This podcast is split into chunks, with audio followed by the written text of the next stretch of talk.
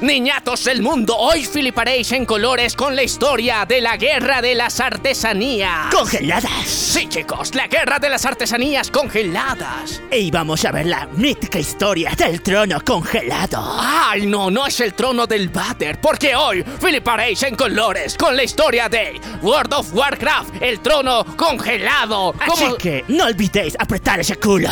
Porque esta historia estará a todo gas. ¡Oh! Se me congelan las alquitas. Bienvenidos a La venganza del trono. un espacio para los geeks, Para los frikis. para los otakus Para los geeks. y para todos aquellos que creen en la ciencia ficción. Y a todos, que la fuerza los acompañe. Y los destruya. Dale play a esta cosa.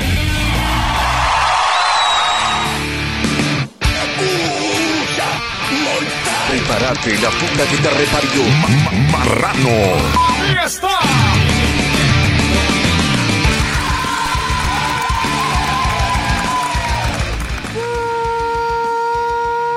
Muy buenos días, buenas tardes, buenas noches, buenos viajes trascendentales, buenas fumas poderosas, buenos somos para ti, también para mí, y buenas wifi para todo el mundo. Yo soy loco.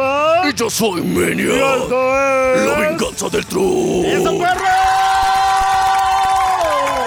Chicos, el día de hoy estamos aquí potentes. Hemos venido desde las lejanas tierras de España para contarles una historia brutal. Y no, muchachos, no es Minecraft. Antes de que esos niños ratas arribaran a las tierras Hispanoamérica de hispanohablantes, existía otro trono de grandes gamers que vivían aquí, que se encargaban de vivir en sus sótanos mientras apestaban en las computadoras. Este era World of Warcraft, majos. A ellos les dedicamos una brutal canción que pueden disfrutar como amigos bien doteros en cualquier plataforma. Así que el día de hoy Cualquier mensaje gay que le escuchen, pues, es usted, es, su juego, miren. Es su mente les está jugando mal, chicos. Aquí estamos hablando del poder de la amistad, ¿ya? Pero el día de hoy vamos a contarles la segunda parte de esta brutal historia porque ya se les habíamos contado hace mucho tiempo la primera parte. Y hoy toca la segunda porque ya es justo y necesario que todos ustedes conozcan qué pasó después. ¿Qué pasó con Artas? ¿Qué pasó? ¿Se hartó de, de la vida? ¿Se dio la automorición? ¿Qué más pudo pasar en este mundo tan extraño? Lo sabrán el día de hoy y recuérdenlo algo sumamente importante.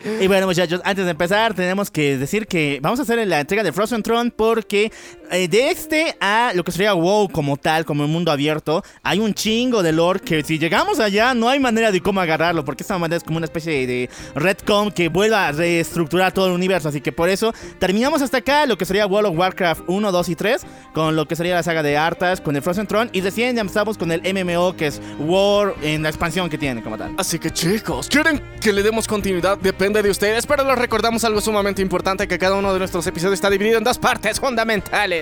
La primera parte va a estar dedicada a las noticias del mundo geek, freak, otaku y gamer, y después de eso estaremos hablando del mundo de la guerra en artesanías, ¿o cómo era? ¿El mundo de la guerra en artesanías? El mundo de las artesanías en guerra, güey. Sí, chicos, las artesanías en guerra estarán hoy presentes en este programa, así que ahora sí, vamos con las noticias. Agarren los cómics de Deadpool mata el universo Marvel y estas mamadas que están pasando con el doblaje, viejo, se están papeando entre ellos, está brutal. Y te lo contamos aquí sabrosongo. Y quémelos porque son inmundos. Y vamos a hablar de buenos cómics aquí en el programa.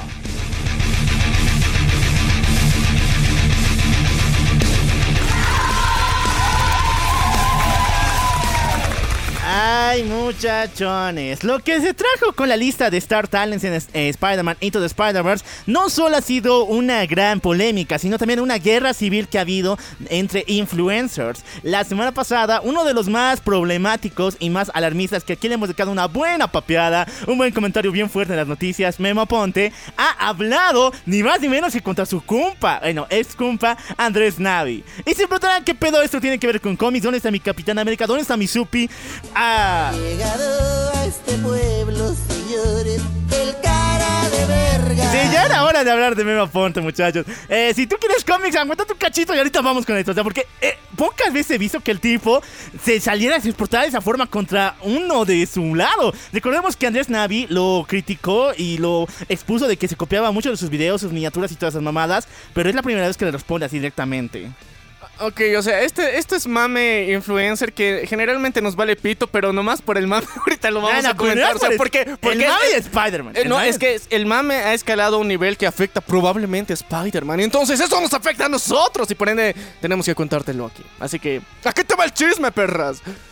Ah, Bueno, como lo había dicho en un video la semana pasada en su cuenta de YouTube, nuestro querido Memo Ponte ha asegurado que sí, todos los actores de doblaje odian a los influencers. Cada vez que un influencer viene a la cabina dicen, ay no, ese la va a cagar. Y de hecho él tiene experiencias y ha dado un testimonio donde eh, tuve la oportunidad de ir con varios influencers y tomaron más de 40 eh, sesiones en grabar un solo diálogo. Entonces esto sí es problemático para los actores, para los estudios de doblaje y que no deberían tolerarlo más. Él supuestamente es el primero en levantar la voz contra los Star Talents y no aguantarse este odio, porque todos los demás, por ejemplo, Lalo Garza y los que hemos dicho anteriormente, maestros de doblaje, están aguantando las ganas de botar fuego. Ya, pero eh, eh, en- o sea, al final tenemos que reconocer algo muy importante que, o sea, los actores de doblaje eh, no tienen voz y voto en eso. Así de fácil, o sea, su- suena No muy mierda. O sea, tienen voz, tendrán la voz más mamadísima y todo lo que quieran, pero el, el detalle es que cuando se trata, digamos, de las películas, dentro de la cadena de decisiones, ellos valen pito. ¿Ya? ¿Por qué? Porque ellos solamente, o sea, si bien son el talento inicial y fundamental en esto, no influyen tanto como el cliente, que es en sí la empresa, que en este caso sería Sony, que es el que está eh, contratando al estudio para hacer el doblaje. Entonces, si estos cabrones quieren meter a 20 influencers dentro de la película, lo van a hacer porque es su plata, su película y ellos les van a pagar. Entonces, igual ahorita los actores de doblaje técnicamente no se les va a quitar el trabajo, simplemente se les va a añadir nuevas, nuevos talentos que van a estar participando ahí. Entonces, por esa misma razón, al final, digamos, todos los, los mismos estudios y actores de doblaje y directores de doblaje han dicho de que sí, a veces a nosotros incluso no nos gusta, pero no podemos hacer otra cosa porque de esta mierda vivimos y también, o sea, el cliente tiene, eh, eh, cumplimos la petición del cliente porque es su estrategia de marketing que quieren utilizar ellos. Así nos cargue la chingada. Es lo que ellos están pidiendo. O sea, nosotros no tenemos más allá de eso poder en dentro de la cinta. Porque incluso si es que hacen el doblaje, ya a la empresa no le gusta, se rehace. Eh, eh, en- eso. entonces, eh, generalmente esto pasa. Pero ahorita, digamos, por ejemplo, con lo que está sucediendo en la actualidad, ahorita con la tremenda inversión que se han mandado, digamos, supuestamente para contratar a, a estos influencers y que participen dentro del doblaje, porque, o sea, no solamente es pagarle al influencer, carnal, es el tiempo del estudio adicional que se les está pagando, más el director, su tiempo, o sea, es- son muchas cosas que ahorita no creo que las vayan a quitar así porque sí, o sea, tal vez algunas las eliminen probablemente por todo el hate que ha recibido, pero otras se van a mantener sí o sí porque o sea, hay que sacarle un mínimo de rentabilidad a la inversión que han hecho. Entonces, con base en eso, est- está decente. Ahora, hablar de Mema Ponte es un tema muy complicado por el sentido de todos los antecedentes que tiene ese carnal. Sí, por los videos de cringe es otra cosa, o sea, ya e- eso Se pasa. se- o, o sea, ya, eso es un, un mame muy distinto, ¿ya? Pero como an- con antecedentes como persona que tiene él dentro de sus redes sociales y todas las, las veces que lo han intentado funar y que hasta ahorita no sé por qué no, no, no, no le han terminado de funar bien. O sea, ya, ya es una persona que tiene un recorrido en internet Muy bastan- malo. bastante negativo y aún así sigue existiendo. Es bien raro entonces que ahorita una persona bajo estos antecedentes quiera sacar la cara por el doblaje no suena tan bien como muchos quisieran creer. Bueno. tristemente, o sea, Yo no, o sea, las polémicas sí ya es algo muy fuerte. Yo siempre voy a tener ahí que, o sea, Memo Ponte me gustará su contenido. Lo voy a decir, lo voy a decir ya, me gusta un poco su contenido, pero le gusta ver enanos. eh. polémica, eso siempre está, o sea, presente. Lo divido tanto la persona como el personaje que está mostrando, pero eh, bueno, él tiene derecho a hablar de doblaje. Recordemos que él ha gastado, Claro, o sea, ha eh- malgastado 20 años de su vida supuestamente en eso. Ya, pero o sea, yo creo que en ese sentido sí tiene autoridad para hablar por él. Por él como actor de doblaje, por él. Pero, o sea, hablar de toda la industria, yo creo que ahí se está cometiendo un error porque muchas personas del medio del doblaje van a rechazar lo que él diga, pese a que puede ser que esté bien lo que ha dicho, nomás por los antecedentes y por lo que representa su figura. Y eso es, un, y eso es triste hasta cierto punto. Pero son las consecuencias de tus putos actos, cabrón. Entonces, Ahora, quiero que me des la opinión de esa papeada termonuclear que le hizo Memo Andrés. O sea, de ser panas, han roto la relación, güey. Por Dios, o sea, otro chipeo que se nos va a la mierda ya. No, no, es que era Canon, güey. ¿El Andrés por Memo? A ver, en los comentarios me tienen que decir, ¿el Memo por Andrés era canon en Naviponte?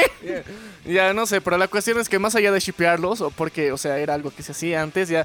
eh, eh, y además, o sea, muchos pensaban que lo iba a contratar a Andrés para uno de sus videos, o sea, ya, ya sabes, le, le gusta ese tipo de humor, ya. Entonces, eh, no creo que sea malo del todo al final decir, digamos, de que eh, eh, no tienen talento y que hacen perder el tiempo y todo eso. Puede ser, o sea, son gajes del oficio al final. Y si, tu estudio tiene que hacer eso, pues hace. Y aunque digan, digamos, de que ya son unos mediocres y no saben hacerlo y tienen que 20 tomas para elegir una puta toma en la cual va a salir bien, pues se hace, güey. ¿Qué vas a hacer? No, o sea, yo creo que ese es el trabajo que tienen los estudios de doblaje. O sea, si es que contratas a un pelotudo que no le sabe, vas a tener que aguantar al pelotudo que no saben, porque el que te está pagando a vos y el que le está pagando al otro cabrón y el que te está dando más plata para el tiempo que estás perdiendo con este cabrón, es Quiere este, que lo haga. Quiere que lo hagas, entonces vos, aunque hay más plata, ¿no? O sea, al final, técnicamente por eso se está moviendo todo. Bueno, yo tengo algo incrustado aquí, de, es ese pedo de, con el Navi, o sea, yo te, te leo Sí, toda la que lo todo el Está tiempo, ya. Pero es que lo usa él siempre como ejemplo. Y todas las veces que ha puesto los ejemplos de que las 40 tomas y todo el tiempo que ha perdido y todo eso, él ha acompañado a sus primeros eh, casting. Entonces, yo creo que más una un mensaje de hate, un mensaje explosivo contra los Star Talents es contra Navi.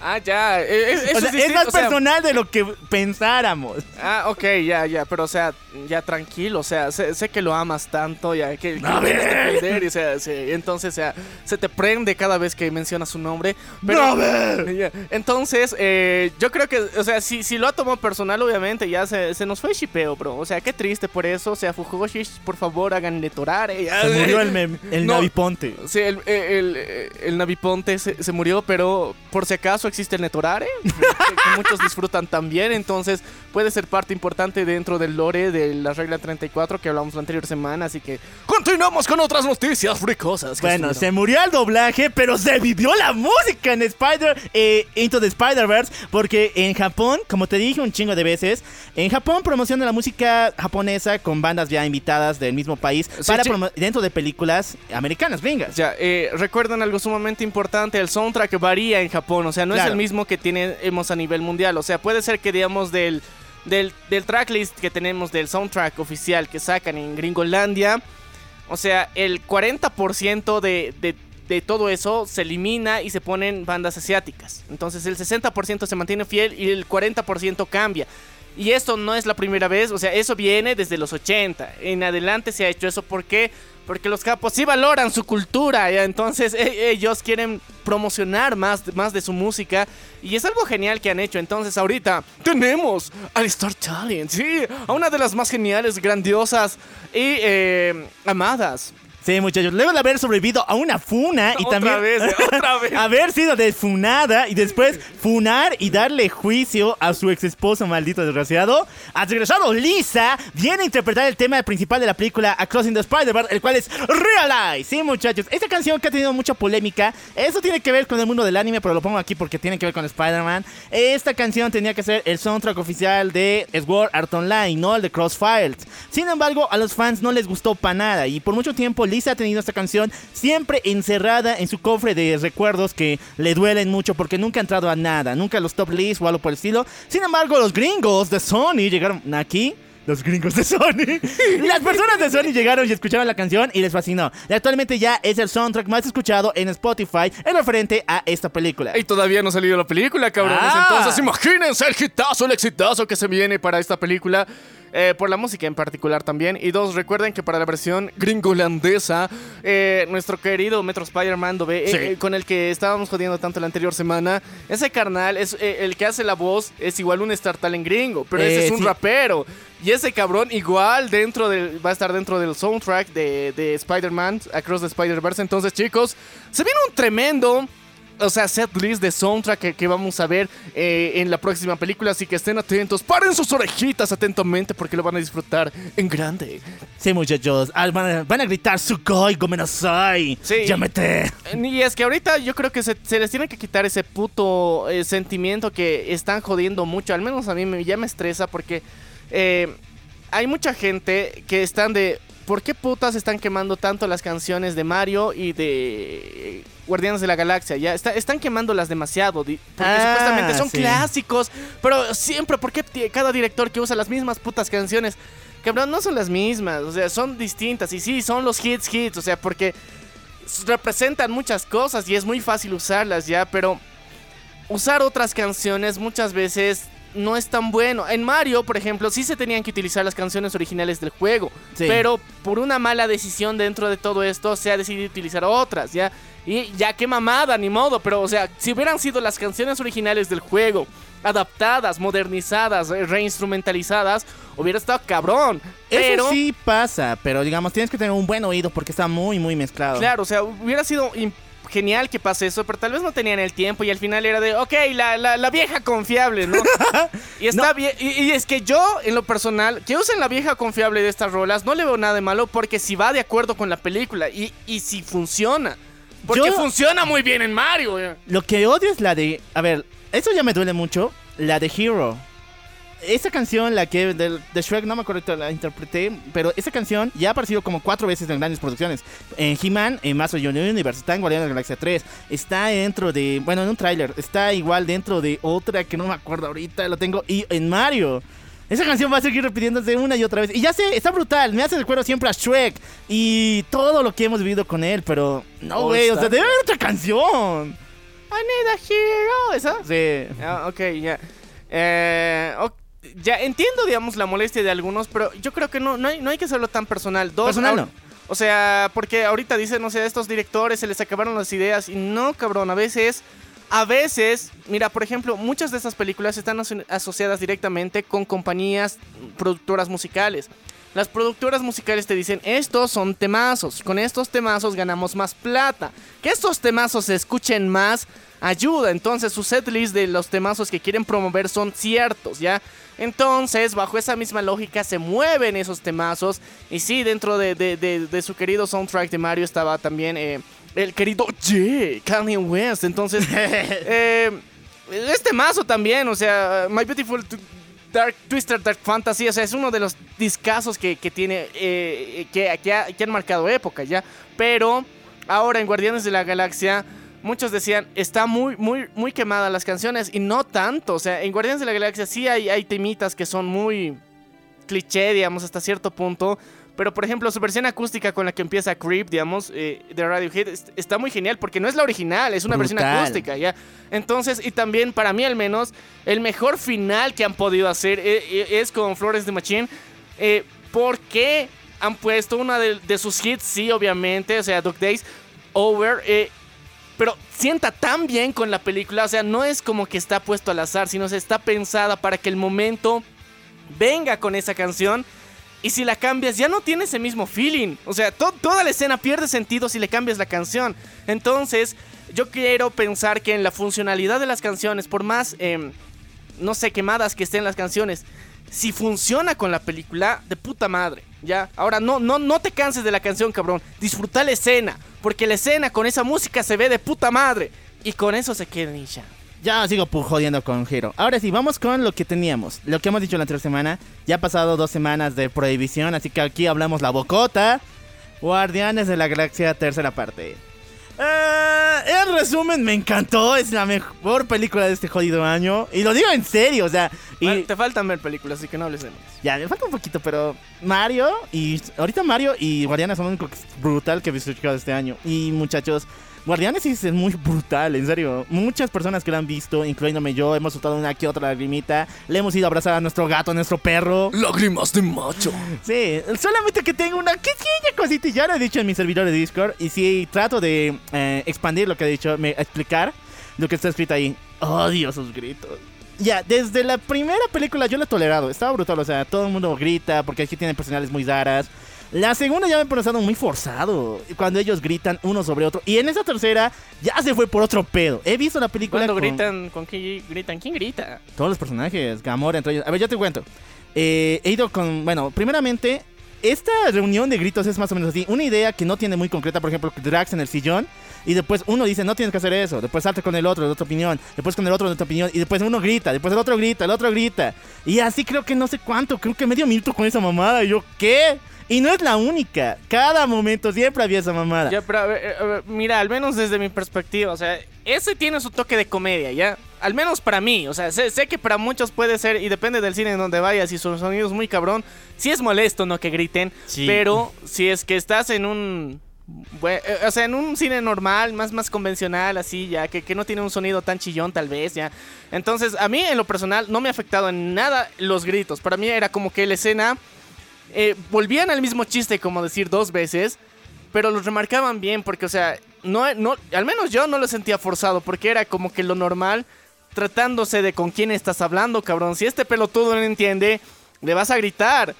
O sea, yo creo que lo que sí puede ya haber muy forzado, al menos desde mi perspectiva, era en Guardianes de la Galaxia 2, por ejemplo. El mal carácter que tiene Rocket, ¿ya? O sea, en el 1 te lo acepto, en el 2 ya son compitas, cabrón, ya no tienes que estar tan emputado.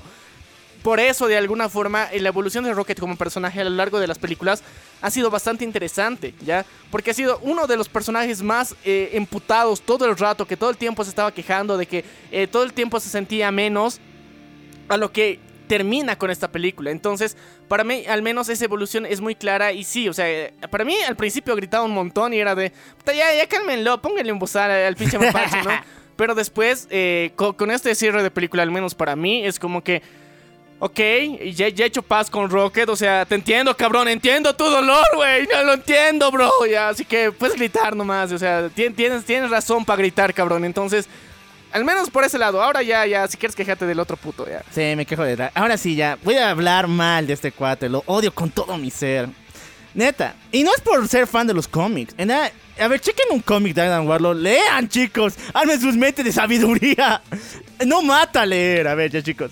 Eh, Adam Warlock tampoco es la gran mamada en los cómics. O sea, es como el Gary Stu que vino para salvar Infinity War. Y se nota leguas. Garrison, More eh, Grant, loca, Drogas Locas Morrison lo creó. Su único, único, único objetivo de que Infinity War terminara bien para los héroes. Porque ya habían muerto. O sea, no había nadie que pudiera salvar. ¿Quién nos va a salvar? Y ahí de la nada llega.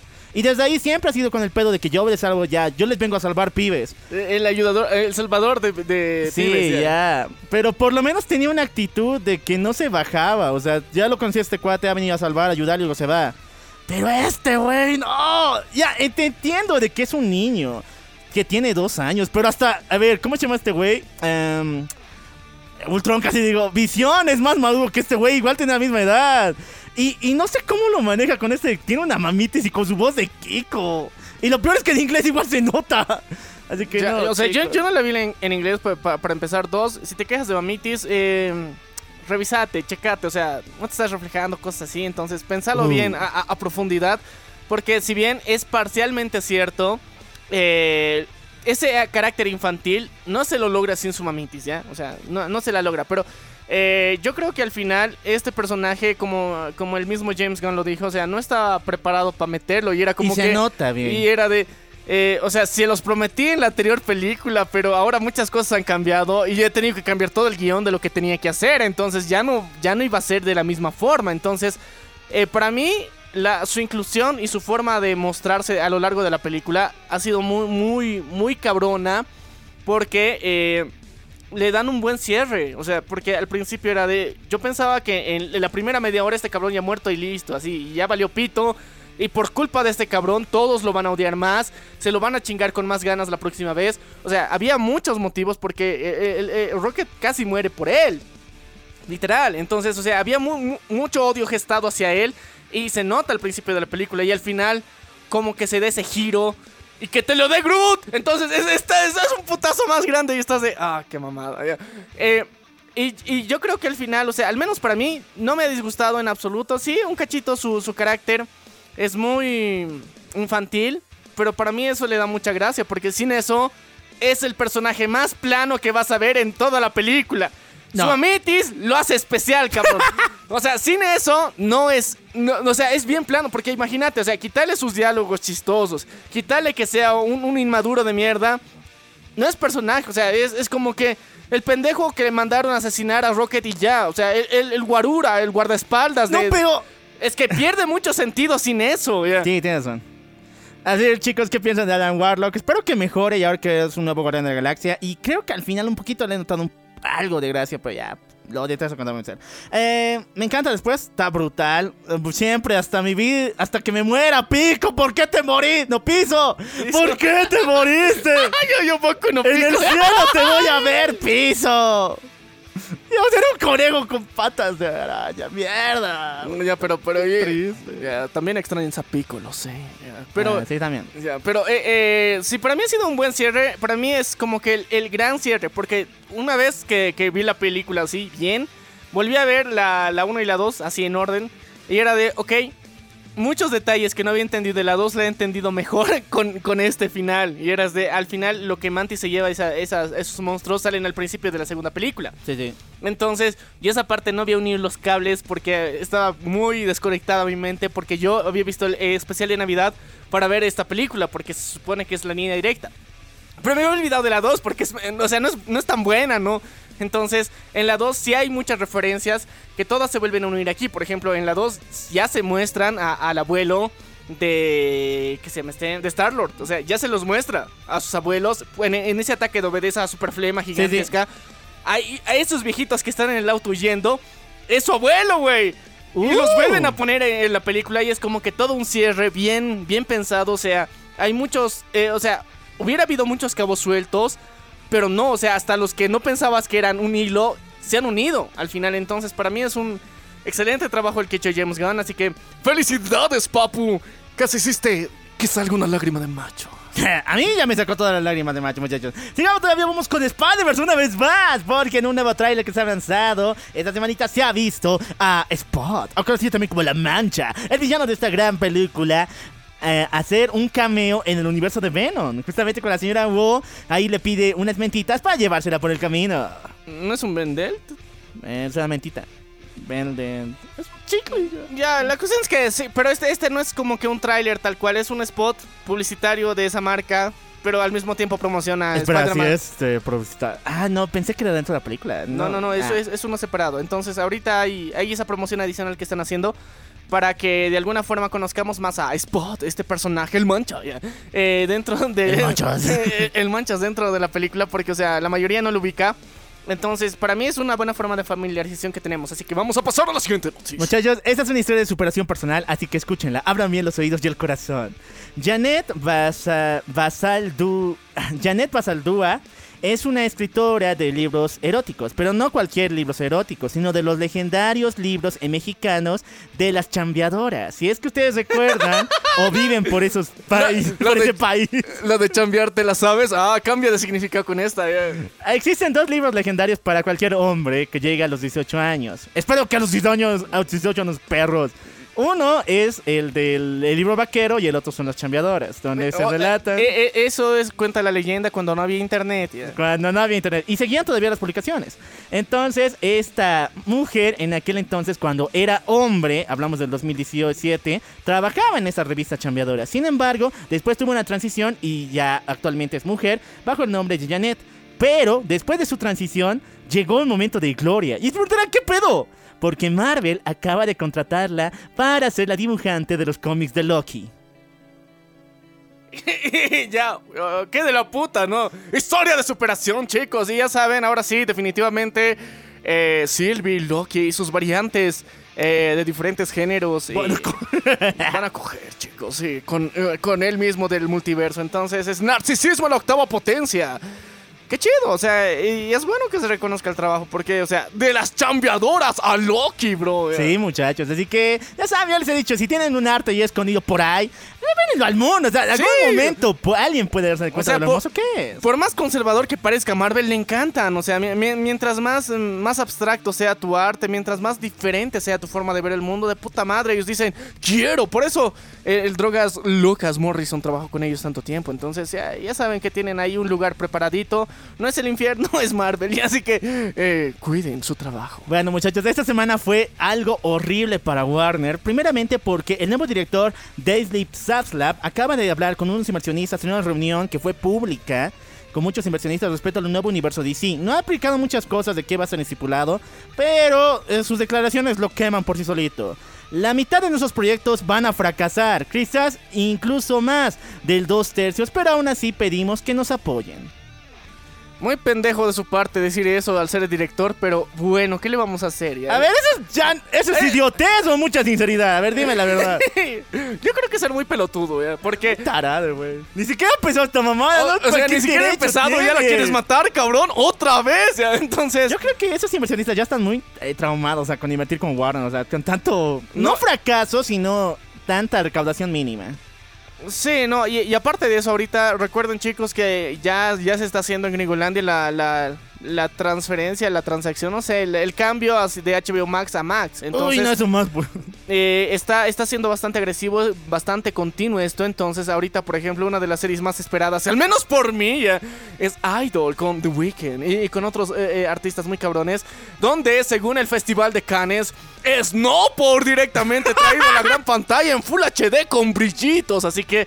Eh, chicos, eh, véanla, ya, o sea, por el mame, obviamente, sus papás, porque dicen que en el primer episodio ya hay una, una chupadita ya bien sabrosonga de 5 minutos.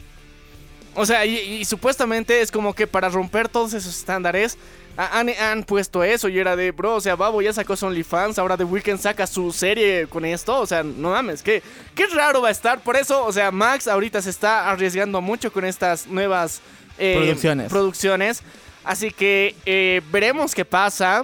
Y bueno, muy pronto también llegará, yo creo que a Latam también ese cambio. Así que estén atentos, chicos, va a estar peli- pe- peligroso. No contento con lo que ha declarado Daisley Saflab, fue invitado para dar el discurso de promoción de la Universidad de Boston y aquí fue recibido con el mayor abucheo que han escuchado en su vida dentro de un discurso universitario.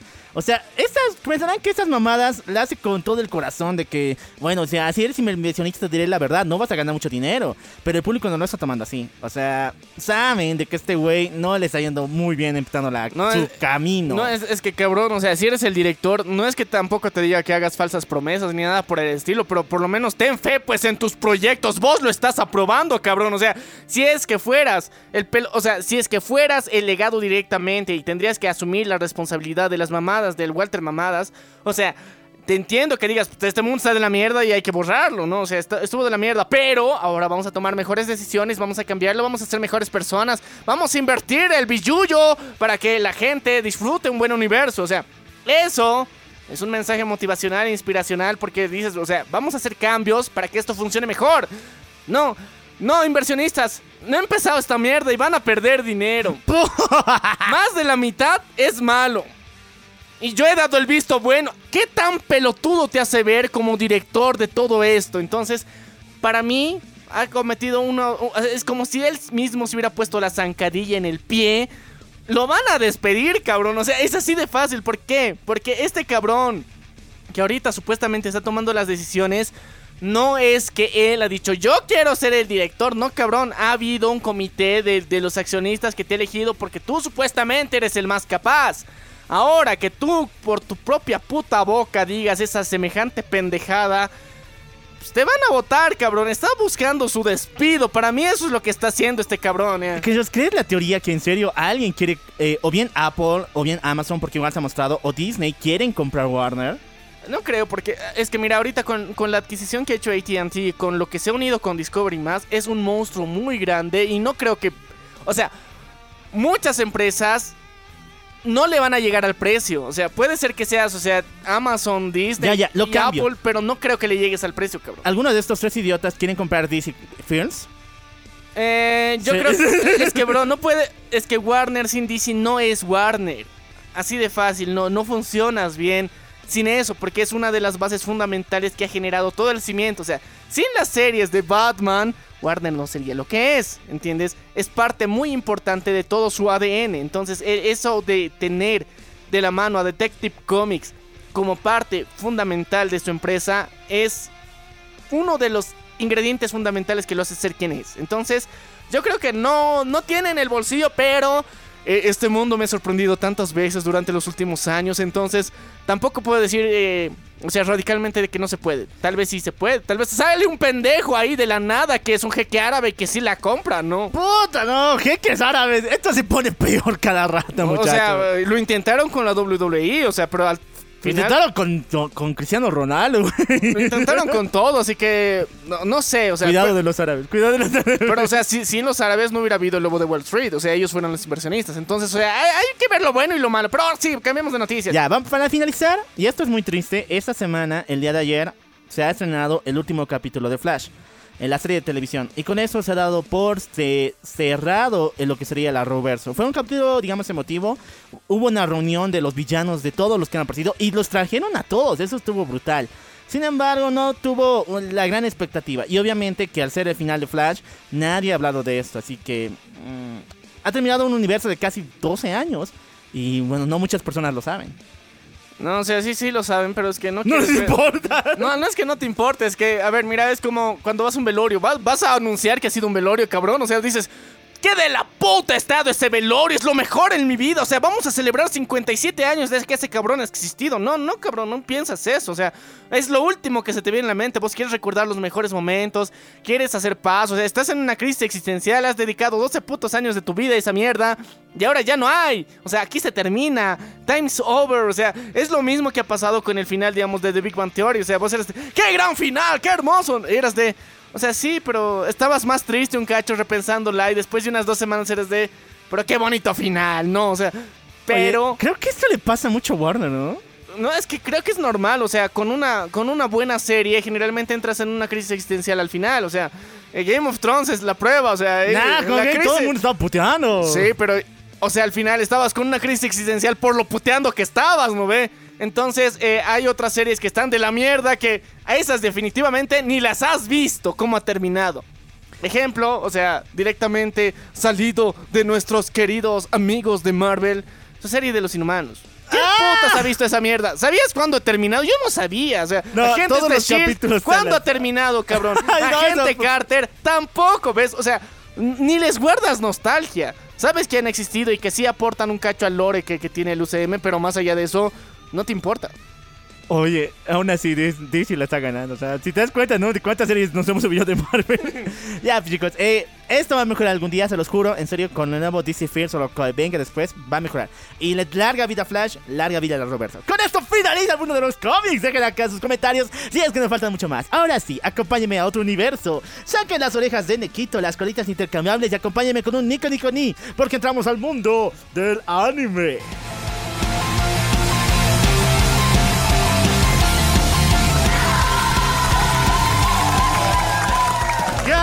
Japón no se queda callado esta semanita. Sí, chicos, porque si todos los japoneses creían que, que odiaban demasiado a Chainsaw Man, el No. pibe motosierra, pues ahora te demuestran que lo odian el doble.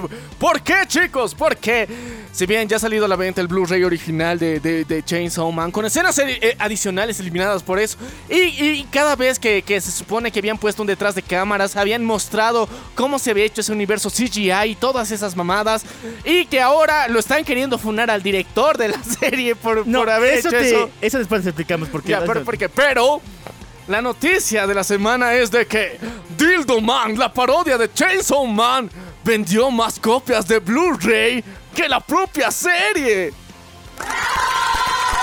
Eh, no, no, no, bravo. No, no, no, no, bravo, chicos.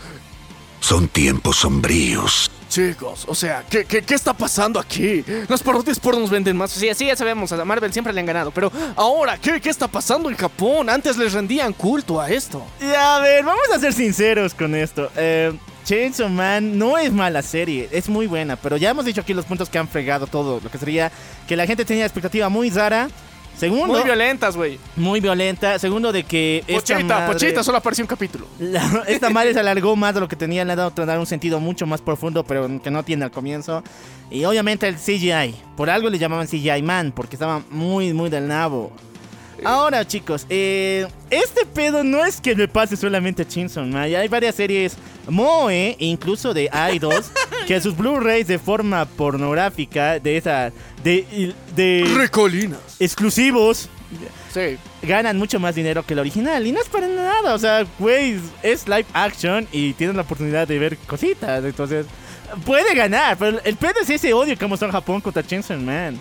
Ya, aquí en Latinoamérica, no es que la odiamos, sino simplemente pasa por largo. ¿Has visto Chainsaw Man? No, y no. Nadie te jode como tienes que verla, está brutal. Nadie. O por lo menos te la recomienda, no. No, te dicen, ve el primer episodio, vas a conocer a Pochita. Y ya. Y de hecho, muchos influencers, tengo una amiga que es Scarlett, que le mando un saludo, lo mismo dijo, tiene un testamento donde habla de que lo que al comienzo estaba bien brutal, estaba muy enganchada a Chainsaw Man y después sencillamente se le olvidó, porque no te agarra de esa forma. Y muchachos, eh, eso lamentablemente pasa con Chainsaw Man. Pero lo que sí ha pasado esta semana que está feo, aparte del Blu-ray, es que el director Ryu Nakayama ha sido vilmente despedido.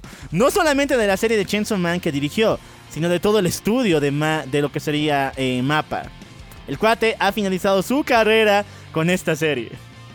Lo, más épico fue, o sea, Mapa tuvo una especie de evento bien random donde supuestamente estaba mostrando el avance de sus proyectos y de que no, cabrones, no nos estamos yendo a la quiebra.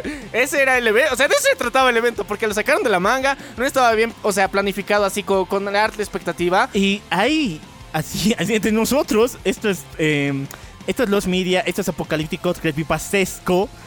Dice que no había público. Sí, O sea, las personas que estaban así con las cosas eran CGI o algún elemento. Oh, no, es que Efectos técnicos. Según yo, o sea, el público que tenía que llegar, o sea, a llenar el foro, Sí. no ha llenado el foro y la los han traído adelante para que se parezca que hay más gente, ¿ya?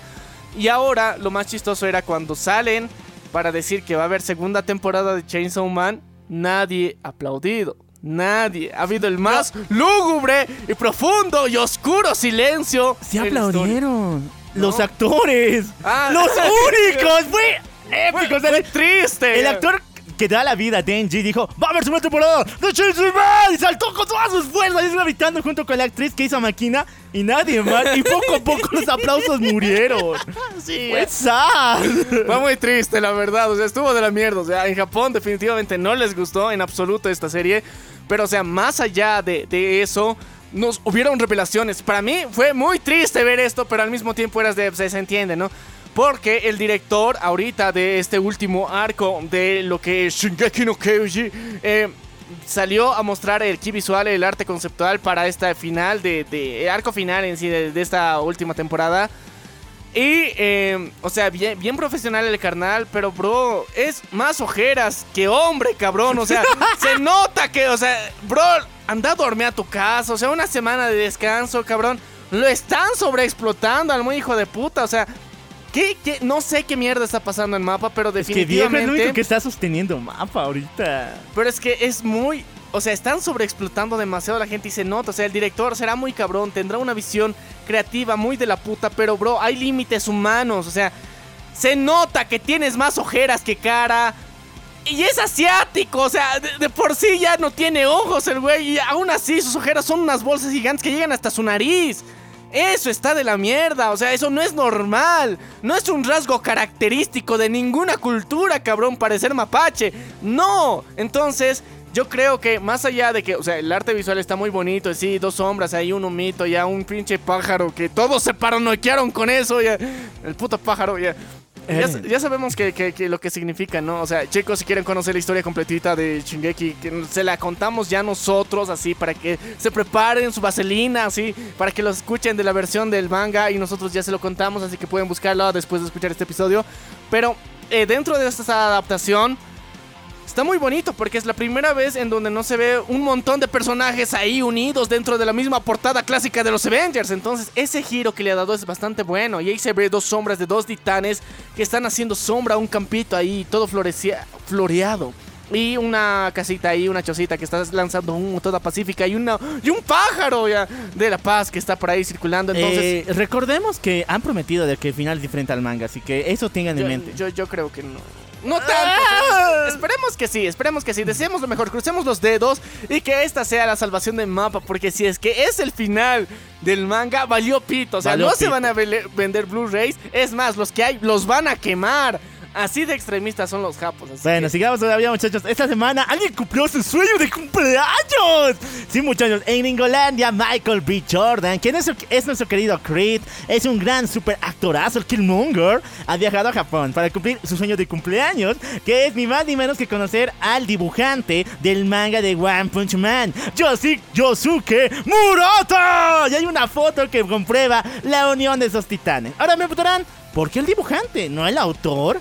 Ah, no, ya les he contado aquí que hay un pedo donde el verdadero autor de One Punch Man se llama One y es el cuate que no sabe dibujar. O sea, este güey dibuja con crayones y le sale mal. Pero él hace el lore más cabrón de todo esto. Cada vez, cada vez se le sale de la manga un superpoder muy cabroncísimo que es extraplanetario.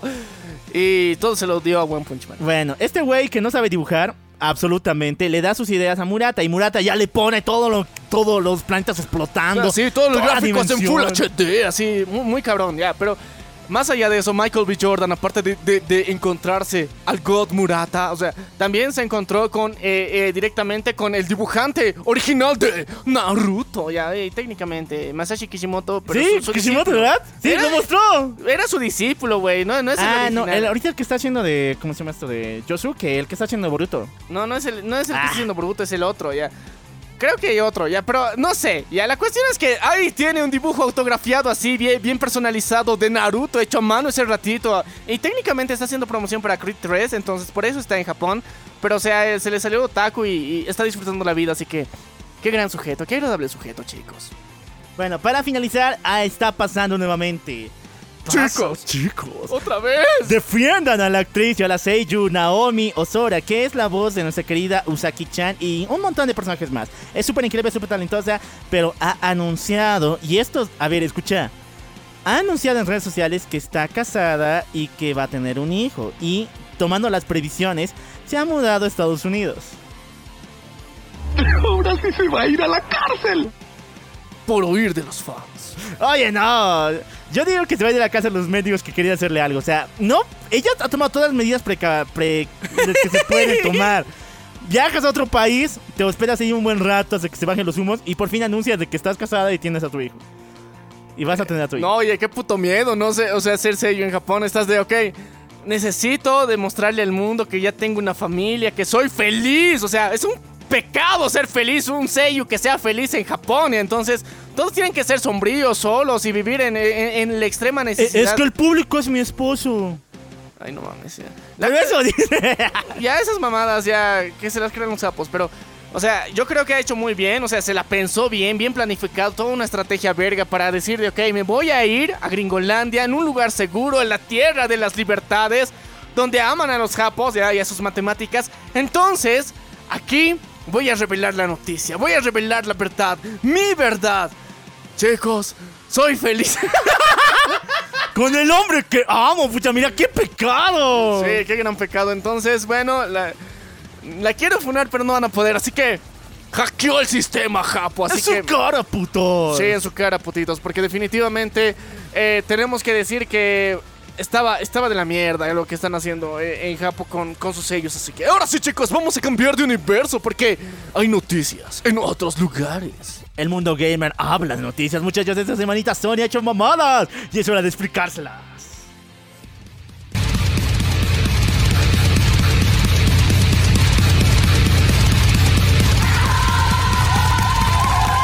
A ver, dime, ¿qué mamadas ha hecho Sony esta vez? Chicos, chicos, chicos. Eh, Sony tuvo una especie de festival ¿Ya? exposición para lanzar eh, trailers de sus nuevos juegos. ¿sí? Y aquí nada más y nada menos que la promesa del GOTY para, para PlayStation, obviamente, para Sony, es nada más y nada menos que Spider-Man 2. Sí, muchachos, ya se han lanzado primer de... No es un DLC, es una especie de gameplay jugable con Spider-Man. Nos han mostrado que, bueno, si Venom va a ser el villano de esta entrega, vamos a poder utilizar el traje negro, por fin, de Spider-Man. Peter Parker va a tener el simbionte y no solamente eso, sino los poderes de Venom como tal. Y chicos, si el venoso no era suficiente, también trajeron al carnoso, chicos. ¿Carnage igual? Sí, estará presente dentro de esta nueva entrega. Es que era medio obvio, ¿no? Bueno, sí, pues Venom, claro. Yo me quedaba con Venom como villano, pero... ah, Ya, pero es que el carnoso también, o sea, para mí es como que un nivel adicional que le- es que quieren que el juego sea largo, cabrón, o sea, tiene que durar unas 40 horas por lo menos, ¿no? Puta. y es mundo abierto, a ver si que puede, puede. Lo bueno es que vamos a poder alternar tanto en los trajes de simbionte como el traje de Spider-Man normal, también el de Miles Morales como un nuevo skin. Es una medio racista, pero aún así, eh, muchachos, está brutal. Podemos alternar entre los tres personajes. Pero hay algo que no nos cuadró, porque ha habido pruebas tanto del gameplay para el público donde hubo errores gráficos potentes y muchas personas se quejó de este. Y el principal era que cuando Peter Parker toma el traje de simbionte para la prueba en público, sus zapatos mantenían eh, el mismo, el anterior skin. Sí, entonces era de, yo quiero a mi Spider-Man con traje completo, no esas mamadas. Zapa- zapatitos, güey. A sus botitas, o sea. Negro, todo, completamente oscuro, así bien darks. Y los zapatos Nike blanquitos. Eh, sí, va- valió pito, o sea, eh, estuvo, eh, está de la mierda que, o sea, es, es una parte íntegra, o sea, básica de eso, porque técnicamente la parte que más se ve de Spider-Man al saltar son los pies, cabrón. Y el detalle también es de que, bueno, como el traje negro, lo único que rela- eh, resalta son las partes blancas, como es el caso de la tarántula que tiene en el pecho, eh, los ojos y los zapatos. Es que, muy mal, Sony, estás, estás de la verga. Eh, pero por suerte es algo corregible, ¿no? De momento, o sea, no nos va a pasar como Cyberpunk 2077. ya. ¡No convoques al diablo! Pero bueno, la cuestión es que eh, ya tenemos un buen adelanto de eso, entonces eso es un es una previsualización bastante decente porque se ve que han mejorado un culo los los los gráficos. Y la jugabilidad también se ha mejora- mejorado un montón, muchachos. Si bien antes podíamos dar putazos al estilo tanto de... Que Batman. no esté- Eso, Batman Arkham Asylum. Esta jugabilidad, es un poco más flexible, un poco más rápida y desquiciada, así que está brutal. Yo sé de dónde han sacado inspiración. Creo que del juego de Wolverine, porque está súper, súper genial. Me encanta. Sigamos todavía. ¿Qué otro juegazo mostró con Sony? No me acuerdo. Así que muchachos, ley de un juego si quieres Goti, no salgas en el año de un Zelda. Ah, sí, sí. No salgas en el año de Zelda. No, chicos, es regla de oro, definitivamente. O sea, cuando Zelda, o sea, Zelda dijo, aquí voy, perras. No salgas, cabrón, no se vas a perder. Por, por unanimidad completa. Y Zelda bajó del cielo y dijo, este gote es mío. Y nadie se lo quitó. Eso va a pasar, muchachos. Sí, no, o sea, como la anterior semana se los dijimos, o sea, hay gente que ha perdi- pedido vacaciones para terminar el juego, nada más eso. Entonces, imagínense el nivel de supremacía que, que representa Zelda. Y bueno, muchachos, ahora sí nos vamos al mundo Normie porque hay noticias súper, súper sabrosongas.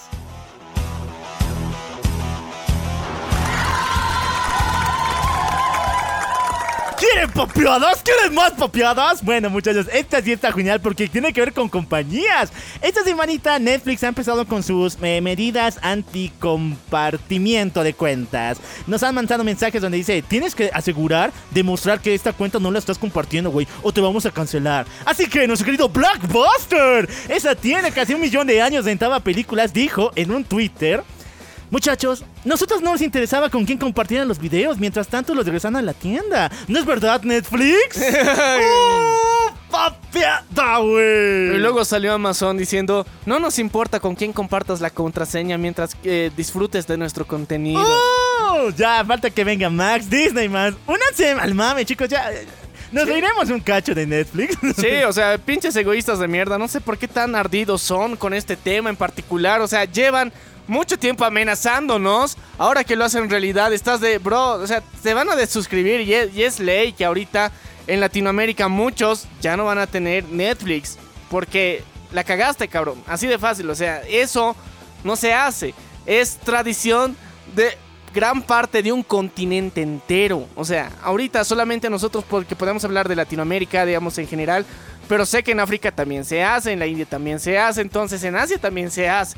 No es mamada, o sea, no es que todos tengamos el mismo poder adquisitivo como tienen en Gringolandia y en Europa o en, los, en las capitales más importantes de Asia para estar pagando la, la suscripción así porque sí. Por cada entonces, casa. entonces, bajo esa misma premisa, Netflix, eres un pendejo que no sabes quién es tu público, quién putas ve tus series. Entonces, te vas a ir a la verga. O sea, tú mismo has hecho, o sea, has desenterrado un cuadradito muy especial para meterte ahí, puto. Porque probablemente tus acciones se vayan a ir a la mierda los próximos meses. ¿Otra vez? Otra vez, ya. Y esta vez más, ya, porque, o sea, de por sí ya tenías películas malas, pero, o sea, Y una serie que ahorita vamos a hablar que está a la merga. Sí, o sea, más allá de eso, o sea, nos damos cuenta de que definitivamente Netflix ahorita está en graves apuros porque, o sea, ya, ya la cagó. No, pero tienes que estar muy mal para que Blockbuster te papee. Con autoridad, viejo, para que. Con autoridad. Es que sé- técnicamente le comiste a Blockbuster y que ellos, o sea, es como que tu perra te ladre. ¡No mames, venga! Y no puede hacerlo. Y muchos se han asegurado la teoría de que Blockbuster está listando su plataforma de streaming. O sea, bro, ¿te imaginas, güey? O sea, que estaría brutal. No, es que, a ver, Blockbuster, se- se- según sé, Netflix la compró, ¿ya? Ah. Por eso han sacado su serie de Blockbuster. ¿ya? Pero ahora tal vez hay una parte de los derechos que sí pueden permitir que se cree una plataforma y estaría muy cabrón, en serio, sería la papiada más gloriosa de la vida que Blockbuster se vuelva tan grande y se coma Netflix y, y era de cara, perras. Yo, yo sí. Sí. sé del negocio. Muchachos, sería genial. Así que estemos atentos a lo que está pasando. Y búrlense en Netflix, muchachos. Tienen autorización. No, no tan feo, pero búrlense. Sigamos todavía esta semanita. Hemos perdido, perdió el cine, muchachos. Apaguen sus cigarros. Porque la sirenita ya se ha estrenado. Y según Rotten Tomatoes, que es la única página donde podemos certificar, porque muchas páginas ni se han dedicado a hablar de eso porque saben qué, en qué meollos se están metiendo. Eh, 70% de aprobación de crítica y 82% de aprobación de público. Por lo cual significa que La Sirenita sí es el mayor éxito que hemos tenido en esta temporada. Eh, sí, pero o sea, no, no, no le llega a otras películas de Disney que han salido también. O sea, no le llega. No le llega. Ni a Ladino. Alad- Aladino tampoco no bueno, sí, está brutal. Entonces, eh, su éxito es muy mediocre comparado con las cosas que ha hecho antes Disney. Dos, eh, ahorita eh, la mayoría de, de gente ha, ha publicado, digamos, en, en sus redes sociales para el estreno de La Sirenita qué tal estaban las butacas en sus cines locales.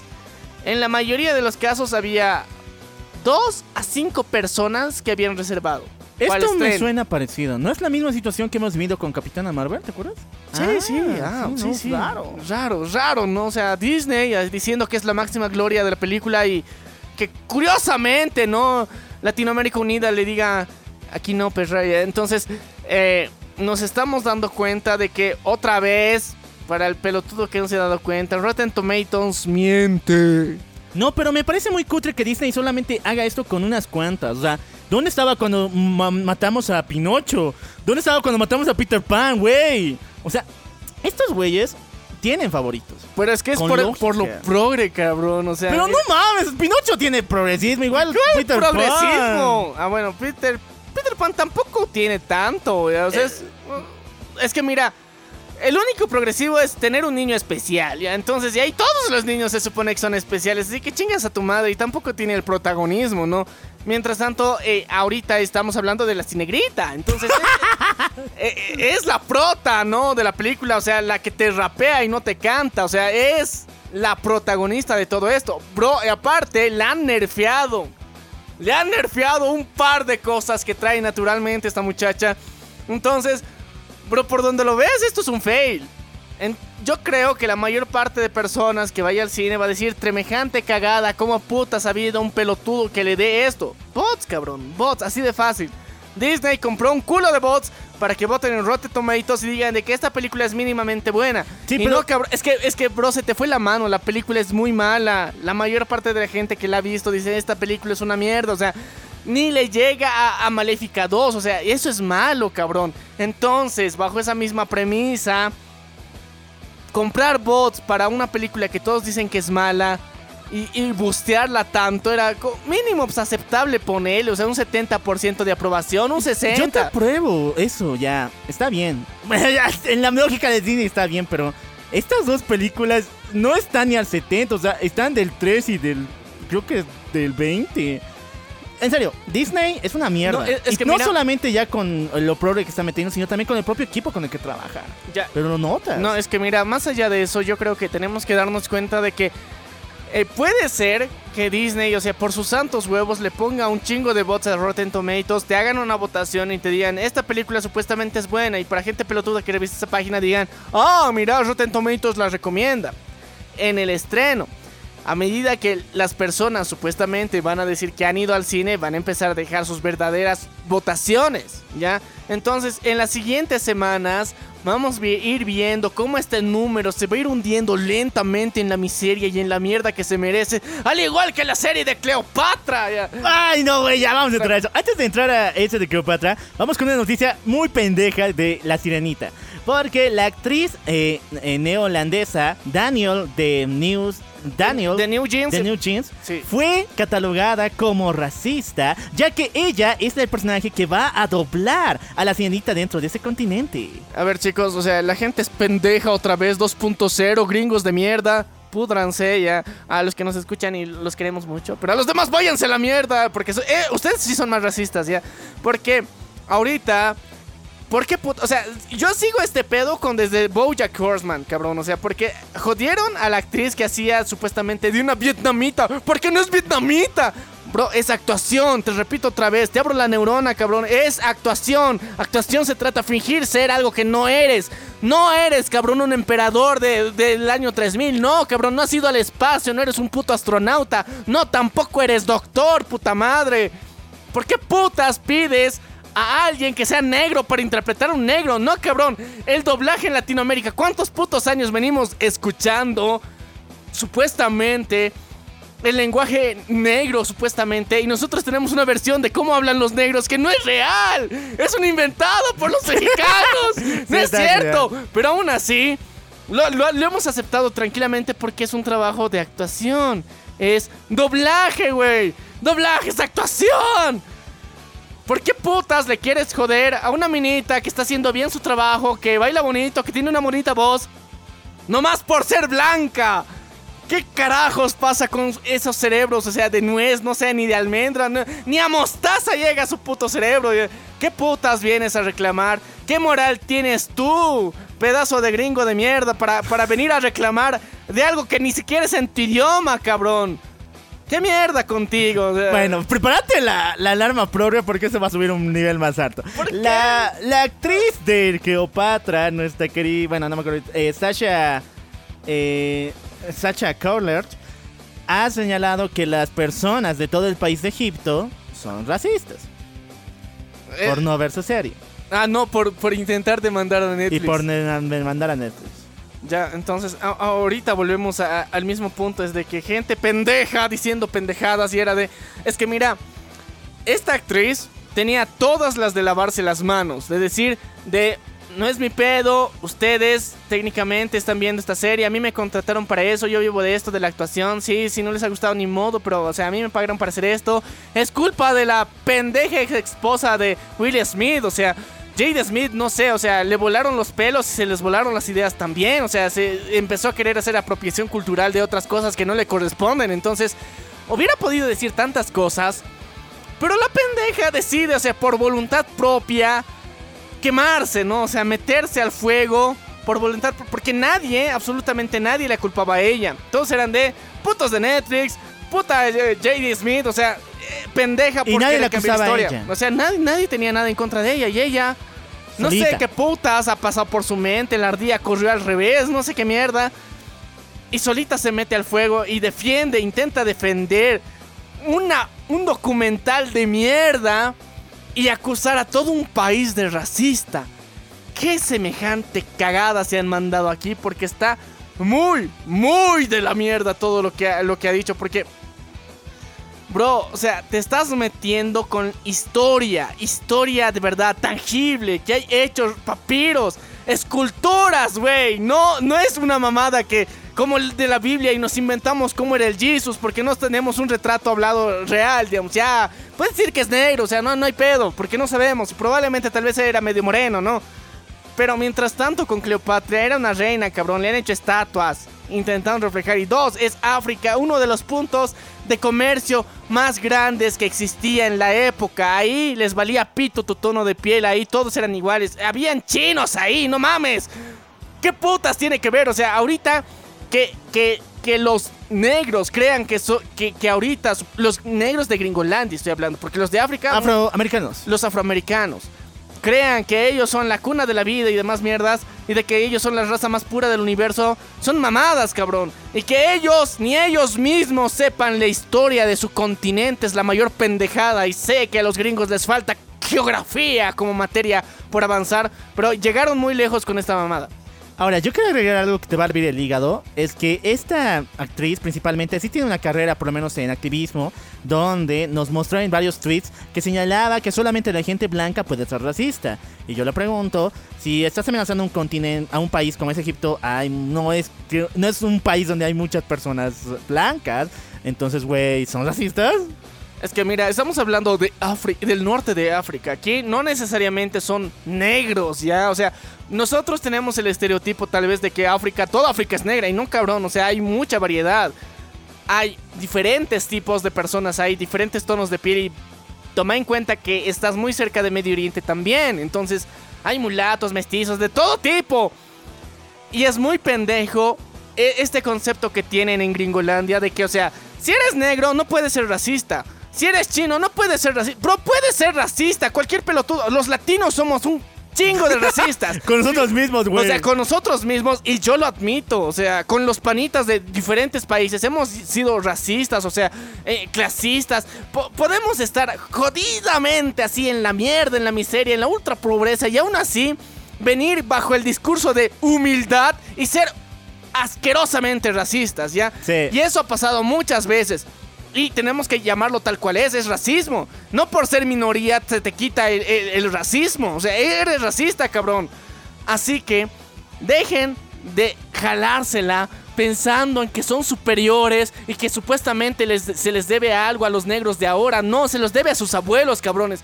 Tú no tocas ni un pito, no, no sabes ni siquiera escarbar una papa, cabrón. No te debemos un choto, ya. Tus abuelos tal vez sí, pero a vos nada.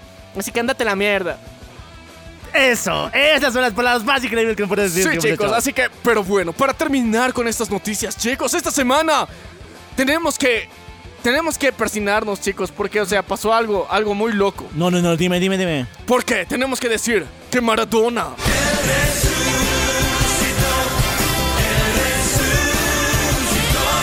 jodiendo, boludo? ¿Qué ha pasado? ¿Qué, ¿Cómo el Maradona? No, no me estás... No, con el Diego no se metes, con el Diego no te metas, güey. O sea, de- definitivamente, con, con el, el diegolicismo, ya que técnicamente tiene una religión mismo. en- Sí, en- tiene su iglesia, güey. Entonces, eh, sí, su Mesías ha vuelto digitalmente, cabrón. Ah. Porque la cuenta de Diego Armando Maradona ha resurgido en Facebook. Y sí, les dijo, no cabrones, fingí mi muerte. ya". Y, y, o sea, dijo que Pelé era el rey del fútbol, cambió su foto de perfil a la de Pelé. Dijo que Messi era más grande que Ronaldo, ya. Y un montón de. de Barbaridades. no, no barbaridades. Data, o sea, facts. Basado, ya. Para muchos, ¿no? O sea, y depende de dónde seas, pero tremenda hackeada que recibió la cuenta. Y fue muy épico, bro. O sea, fue de las cosas más locas que hemos visto en mucho tiempo. Las mamadas, o sea, chicos, aquí en el cielo yo inhalo nubes. ya. A ver, ya, con el gobierno argentino, muchachos. Creo que Maradona es su patrimonio cultural. Tiene una estatua ahí toda en su mamá y su funeral fue uno de los momentos más televisados. Y tanto honor y tanto cariño le tiene al personaje, pero no le han cancelado la cuenta. No se la han guardado, no la tienen ahí, o por lo menos un poco. Conmemorativa, güey. Sí, conmemorativa, cuidada. Y estas mamadas pasan, pues. Tanto aman a Maradona y estas mamadas pasan. Y así que, chicos, eh, sabemos que él ha resucitado, pero no se crean. Lo hackearon, me hackearon, güey. O sea, en el más allá se debe estar quejando. Y bueno, para finalizar eh, este, este sector de noticias, queremos felicitar a cada uno de nuestros compitas que nos está escuchando, porque sí, el 25 de mayo de cada año se celebra el Día del Orgullo Friki. Friki. Y así que, eh, queridos amigos, amigas, estamos muy orgullosos de ustedes. Se siéntanse orgullosos porque es una buena época para sentirse orgullosos de que son frikis. Y, eh, o sea, es, es- es algo nuevo, es un giro muy genial porque si te pones a pensar, eh, en los próximos 10 años ya va a haber personas adultas, o sea, de la tercera edad, que son gamers, cabrón. Entonces, puta, eh, brutal. eso es un giro brutal dentro de nuestra historia, de cómo hemos conocido la vida y es un alivio al mismo tiempo porque durante muchos años hemos vivido oprimidos, oprimidos por, por otras clases, sí. Pero ahora dominamos el mundo, sí. Generamos empresas en internet, sí. Los más frikis tienen todo el poder y control del mundo, así que... Chicos, siéntanse más orgullosos que nunca. Es un buen momento para estar vivos. Así que disfrútenlo, cabrones. Y ahora sí, vámonos con el mundo de las artesanías. Medi ah, no, ¿cómo era? El mundo de las Artesanías en guerras. guerra. De las artesanías en guerra.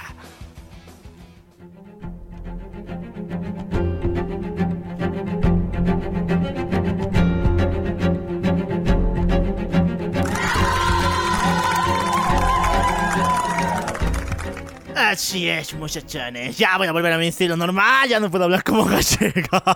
Ya, me preguntarán por qué mamamos tanto con lo gallego. Es que eh, tanto eh, WoW, World of Warcraft y como WoW, como tal, como MMO, solamente tienen doblaje en español gallego. Nunca en la vida van a tener doblaje en español latino. No sé por qué. Hasta Dota 2, que se robaron la, la cocina, ya tiene doblaje en español latino, güey. Sí, chicos, así que por esa misma razón, o sea, el mame va a seguir mientras, mientras, mientras podamos, ya. o sea, no, no, no es por, ma- por otra razón más que porque creemos y porque nos da el gusto de joder. Así que, no, no, no, no odiamos a nadie en particular de, de, de otros países. Así que no, no, no, no se lo tomen tan personal, nada más. Sí, muchachones. Y ahora sí, volvamos con la historia. y tampoco muchachones. consideremos opresores a nadie ahorita porque ya, ya, ya superamos esas cosas. Sí. Ahora sí, muchachos, volvemos a Lordaero, principalmente al continente de Kalendor. Recordemos algunas cosas que pasaron la anterior semana, bueno, en la anterior historia. Hubo una legión malvada de demonios satánicos de fuego interestelar, güey, en el aire, en el espacio, huevón, que vinieron a atacarnos aquí a la Tierra, se llamaban la Legión de Fuego. Supuestamente, ellos crearon a los orcos y muchas razas mágicas son realmente extraterrestres, que por alguna razón estos malditos se olvidaron cerrar la puertita y se escaparon a nuestro planeta. Sí, entonces por eso nos empezaron a invadir demonios. Demonios grandotes y de repente otras razas como los orcos. Ah, no, bueno, Los troll- orcos, no, eh, los orcos son creación de los, la Legión de Fuego. Pero lo importante es que nuestro planeta estaba muy, pero muy eh, cuidado a través de los guardianes, los elfos oscuros. Los elfos oscuros por mucho tiempo nos han defendido con su gran campeón, Cerneas. Sin embargo, Cerneas tuvo que morir en la batalla final contra el titán Amagedón, el cual vino a chingarnos con una, eh, tratando de derrotar el árbol de la vida, que donde se encuentran anexados cada uno de nuestros conocimientos y nuestras almas. Así que Cerneas se sacrificó junto con Furion y Lilidan, eh, los dos hermanos que estaban en un gran conflicto y que apoyaron a la defensa de la Tierra. Y Sin volvieron embargo- a ser panitas por, eh, por, por salvar la tierra. Sí, sin embargo, también existe otro gran personaje, el príncipe Arthas, el cual es el príncipe de Lord Aeron y ese maldito mató a su padre para robarle el trono y después entró en el lado oscuro, convirtiéndose en el nuevo Rey Lich. Así que chicos, ahí nos quedamos. Tenemos un nuevo Rey Lich que ha reclamado una espada legendaria. Y La, es la golosa, muchachos. La siempre hambrienta. La Frosmer. la Flushmore, chicos. Así que con eso, ya hemos refrescado un poquito su memoria de este lore. Ahora sí, la historia comienza. Muchachones, empezamos con Lilidan porque tenemos una cinemática muy brutal donde Lilidan está levantando de las profundidades del agua a diferentes criaturas que se asemejan a algo similar a peces, algunos tritones, sirenas malvadas con horribles colas de serpiente y boca de pescado. Estos malditos se alzan del lodo de la, del agua y están dispuestos a unirse al ejército de Lilidan. Chicos, no, están sacando criaturas míticas del agua. Ahora formará su ejército con eso. Sí, muchachos, esto es peor que la sirenita morenaza del 2023, porque estas criaturas tienen cabeza de pescado y cuerpo de reptil. Son abiertamente violentas, salen del mar directamente a chingarte. Estas series se conocen como los Naga. Los Naga. Los Naga. Ya, ok, los Naga. Sí, son las los sirenos de este mundo, pero diabólicos. Son negativos, por eso son los Naga. Y así, estos malditos salieron de las profundidades del agua directamente para vengarse. Sin embargo, Lilian nos dice algo muy satánico y diabólico. Los Naga son realmente elfos oscuros. ¿Qué les pasó? ¿Por qué viven en el agua? ¿Por qué se perdieron tanto tiempo? Ahora lo vamos a descubrir, perros. Chicos, todo empezó hace mucho tiempo. Hace mucho, mucho tiempo. ¿Cómo se volvieron acuáticos? Se preguntarán los elfos. Ellos viven bien felices en sus bosques encantados, cantando villancicos navideños. No, chicos, hubo un tiempo distinto. Sí, muchachones. Y así empieza esta historia. Vamos directamente a la tierra de los elfos con lo que sería la comandante Miaje.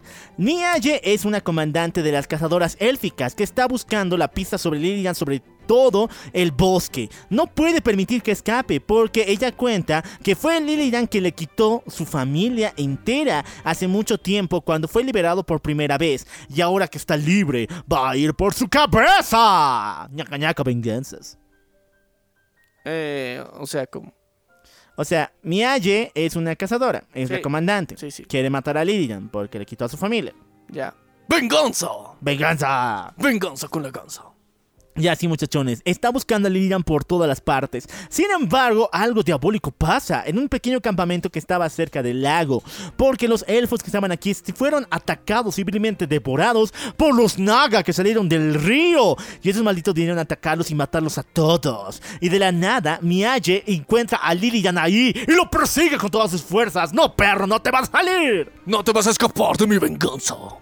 Ah, pero ¿qué creen, muchachos? Aquí pasa lo más estúpido de este juego. Muchachos, Lilian, un demonio con alas, con el poder mágico para abrir portales. Este tipo está corriendo de la de esta malvada cazadora que quiere darle cabeza, muchachones. Así que no se le ocurre mejor plan que no usar sus alas, no usar portal de transformación mágica, sino subirse en un barqueta.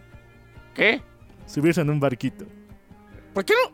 No, ya. Ok, ok, digamos, estaba cansado por la carrerita y necesitaba un barquito ya. Digamos, no, o sea, no sé cómo putas explicar que hay un cabrón que tiene alas y, y, o sea, tiene todo el magia. poder y magia, decide ir en barquito. O sea, no mames, o sea, es peor que peor que peor que Jaimito el cartero, o sea, la flojera máxima, ¿no? Y era de no o, o creo que es por negrearle a su gente, es de o sea, ¿para qué putas te contrato, cabrón? ¿Para qué tienes un barco? Llévame, ¿no? A los Naga. Sí, o sea, por algo te he revivido, cabrón. Llévame. Mínimo. Bueno muchachos, la historia va a continuar con que Lilian escapa en barquito junto con los Naga. Sin embargo, Miyaje está muy pero muy eh, malvada, está muy resentida con todo lo que ha pasado, así que decide eh, irlo a buscar. Y encuentra unas tierras extrañas, donde hay un templo muy, muy, muy antiguo aquí, debajo de la tierra. Así que Miyaje está buscando por todas partes a Lilian para darle cabecita. Sin embargo, aquí va a tener que enfrentarse un montón de Nagas, uno sobre otro. Ya. Ok, la venganza está cerca, chicos. La huida, la escapada, la venganza. Todo se está persiguiendo en este mismo lugar y gracias a los Naga han sido ayudados. Sí, muchachos, aquí nuestra querida Miyaje dice de que ese territorio es orco, porque realmente no lo había conocido. Y cuando entra en lo más profundo de este bosque, se encuentra con un sacerdote conocido como Dark Tool, el orco. Sabios.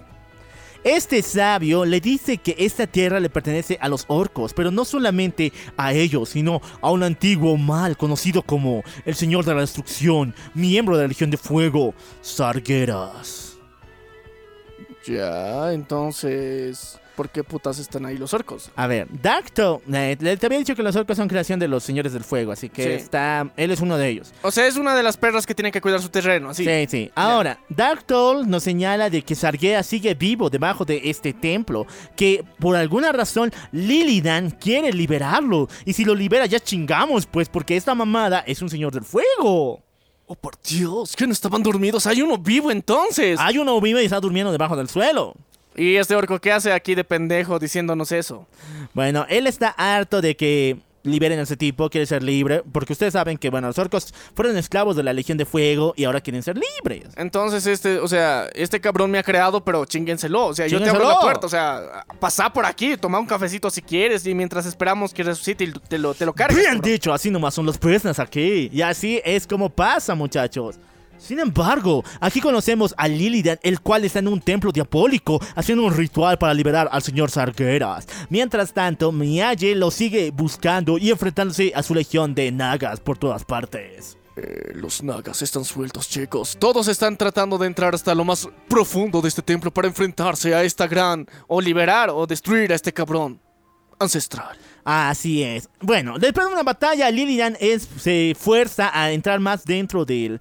A Del templo. entrar más profundo del templo porque Miyagi ya estaba destruyendo todas sus fuerzas, así que sí lo hace para resguardarse. Sin embargo, cuando entran, poco a poco se nos damos de cuenta de algo satánico, porque todo el templo está cubierto de runas orcas. ¿Y eso es malo? Sí, muchachones. ¿Por qué? Porque estas runas orcas pueden hacer a la persona que las ve por primera vez darle visiones del pasado. Es como un pequeño shock que pasa. Estás, estás caminando tranquilo. Eh, son como drogas visuales. Sí, caminas tranquilo por la calle y de la nada te llega un shock de pensamiento sobre cosas que han pasado en el pasado. Ya, o sea, de, o sea, de repente ves, o sea, un garabato así orco y de repente te hacen dar recuerdos de Vietnam. Sí, muchachos, así tan feo es. Así que, ¿quién crees que fue la primera en verlos? No fue Lilidan. Ni Angie fue la primera en verlos, así que esta quedó maldita con el poder de las runas orcas. Y poco a poco mientras camina se da cuenta de que algo diabólico sucede acá, tiene visiones del pasado, de un orquito verdecito, el nuestro querido amigo ya conocido Darkhold. El orquito que le había dicho pasar, jefa, te abro la puerta para que mates al jefe, había tenido historia, tiene lore, güey. O sea, e, él, él- él dejó las runas para que él la viera, para que le entiendan, para que digan, voy a pelear por ti, para darte tu libertad, viejito. Puede ser, pero lo importante es que es una historia muy triste, muchachones, porque Darkhold, por lo menos en la primera visión que nos muestra, señala que fue a este lugar por órdenes de Sargeras. Sargeras se metió en lo más profundo de su mente con una especie de magia espiritual. Y le ordenó que traiga una legión de orcos para luchar contra. para luchar y de esta forma liberar a este tipo. Sin embargo, los orcos que le seguían a nuestro querido Darkhold no eran muy obedientes a lo que dijera él. De hecho, lo tenían muy baja estima, así que el tipo se estaba guardando las espaldas de todo lo que pasara porque no les tenía confianzas. Ya, entonces él igual de todas formas traía una mini legión hasta el lugar para, chingue- para tener un ejército. Se ve. Ya. Luego conocemos la historia de la reina de los orcos, porque poco a poco, bueno, no, de la reina de los estos cuates, ¿cómo ¿Elfos? se llaman? Sí, los elfos, muchachos. ¿Por qué? Porque Miyagi mientras baja más en el templo encuentra un pequeño eh, plantío, una especie de mini bosque ahí dentro, donde está una estatua de la reina orco Arxaras. La reina elfo malvada de la noche, la cual se unió a Sargeras y de paso esta es la desgraciada que creó a los Naga. Porque, y eso lo digo con. sin intención de antojar, aunque suena horrible. Esta tipa tuvo cositas con sarjeras. Este maldito, al preñarla y dar origen a estas criaturas horribles que fueron directamente al agua, hizo que la reina Axaras evolucionara, crea- volviéndose en una especie de naga. Sus orejas de elfo cayeron y le creció una cola y sus dientes crecieron, volviéndolo un monstruo. ¿Por qué lo dice tan brusco? No, bro, qué miedo. O sea, imagínate. Por darte unos centones haces una digievolución bien fea. Bien diabólicas. Diabólica y te vuelves del mar, como las cinegritas. Así que muchachos, tengan mucho cuidado con quién dan centones porque puede pasar estas mamadas. Y bueno, Axaras fue la primera traidora del reino de los elfos. Ella creó a los Naga y después se convirtió en un monstruo. Así que es una historia muy fea. Pero recuerden que esa maldita también quería plata, quería dinero, quería el poder de la Legión de Fuego. A través de los centones. Mamadísimos. Así, muchachos, a través de los centones mamadísimos. Y la historia va a continuar, muchachos, porque aquí conocemos a una de las rivales más importantes de esta y mini historia del Frozen Throne. Que tenemos a Lady Bash, que es la única naga que está sexy. Pero a ver, vamos a ser, vamos a ser directos, muchachos. Es una legión de hombres pez, mitad cocodrilo, mitad pez, que solamente existe para comer y matar. Pero hay una. Pero de la nada, Hay, hay una, una especial que está- Excitante. una que te sale. A ver, imagínate, estás entre puro de estos mecos, eh, mitad pez, mitad cocodrilo, y de nada te sale una mamacita con un enorme cabello negrito, ojos, me- piel medio verdecita, con unas enormes boobies. Y, y- y no, es que lo, lo- lo primero que piensas es. ¿Esto es real? Dijo yo. ¿Esto es real? Bueno, sí, es real. Porque al principio te, te la crees que es la maldición de los orcos, ¿no? O sea, que, que es uno de los sellos, pero no, al final sí es cierto, sí es. Entonces, nuestra querida Lady Bash es la única na- naga, la cual está buenarda. Y así que, eh, como entran en conflicto, Miyagi y Lady Bash pelean en ese rato para ver quién es de las dos es más poderosa. Además que Miyagi odia a los naga porque ellos también estuvieron presentes en lo que sería la muerte de sus padres cuando Lilian los mató. Entonces Lady Bash se enfrenta a Miyagi pero no puede vencerla, así que decide escapar. Y corre con todas sus fuerzas porque necesita huir de ese lugar. Entre alucinaciones, entre recordar el pasado, ver el futuro y al mismo tiempo salvar su vida, no sabe qué hacer. Sí, muchachones, y la historia va a continuar un poco más. Nuestra querida Ma- Maille, Ma- ay, ¿cómo se llama? Mialle, Mialle, sigue bajando los niveles del templo, pero aquí vuelve a tener otro flashback de nuestro querido Tarkol, ese orquito que hace mucho tiempo tenía, donde no le tenía fe a sus hermanos, ¿recuerdas? Lo que pasó fue algo demoníaco, muy, muy violento, porque Darkol bajó en el templo, escuchó la voz de su padre, su papi, el Sargeras, pero lo que no se había dado cuenta era de que Sargeas no quería que lo salven. Lo que quería Sargeas era comida. Ah, Así que una vez que se dio de cuenta de que sus hermanos estaban en peligro, ya fue demasiado tarde, porque esos tipos habían sido dominados por la voz de Sargeras que los obligaba a bajar donde estaba su prisión para alimentarlo. Así que Dark Cole tuvo que sacrificar su vida por personas que no le tenía confianza, pero de todas formas quería salvarlos. ya, entonces, ¿cómo sacrificó su vida? Ah, no, todavía llegamos, no llegamos a esa parte. Ya, ok. Bueno, pero no sacrificó su vida, pues está ahí arriba. Sí, sí, ya sé, pero Es ya. el portero que te... el sacrificio que hizo se volvió portero. Bueno, pero es tu triste vida. ya, ok, ok. Antes de ser portero, su historia, ya. Bueno, lo que pasa aquí es algo muy diabólico, muchachos, porque una vez que Lilian y Miyaje se encuentran por primera vez en la batalla, se van chocando una vez y ambos están peleando en el aire, huevón. Pero de todas formas, lo que pasa aquí es que en medio de la batalla, algo diabólico pasa. Toda la tierra tiembla. Hay un terremoto de tal escala global en todo el planeta del Hordaero, en todo ese planeta de World of Warcraft. Todo el mundo lo siente de un lugar a otro. Y tenemos visiones muy diabólicas de que en todo lugar se están rompiendo montañas. Ahora.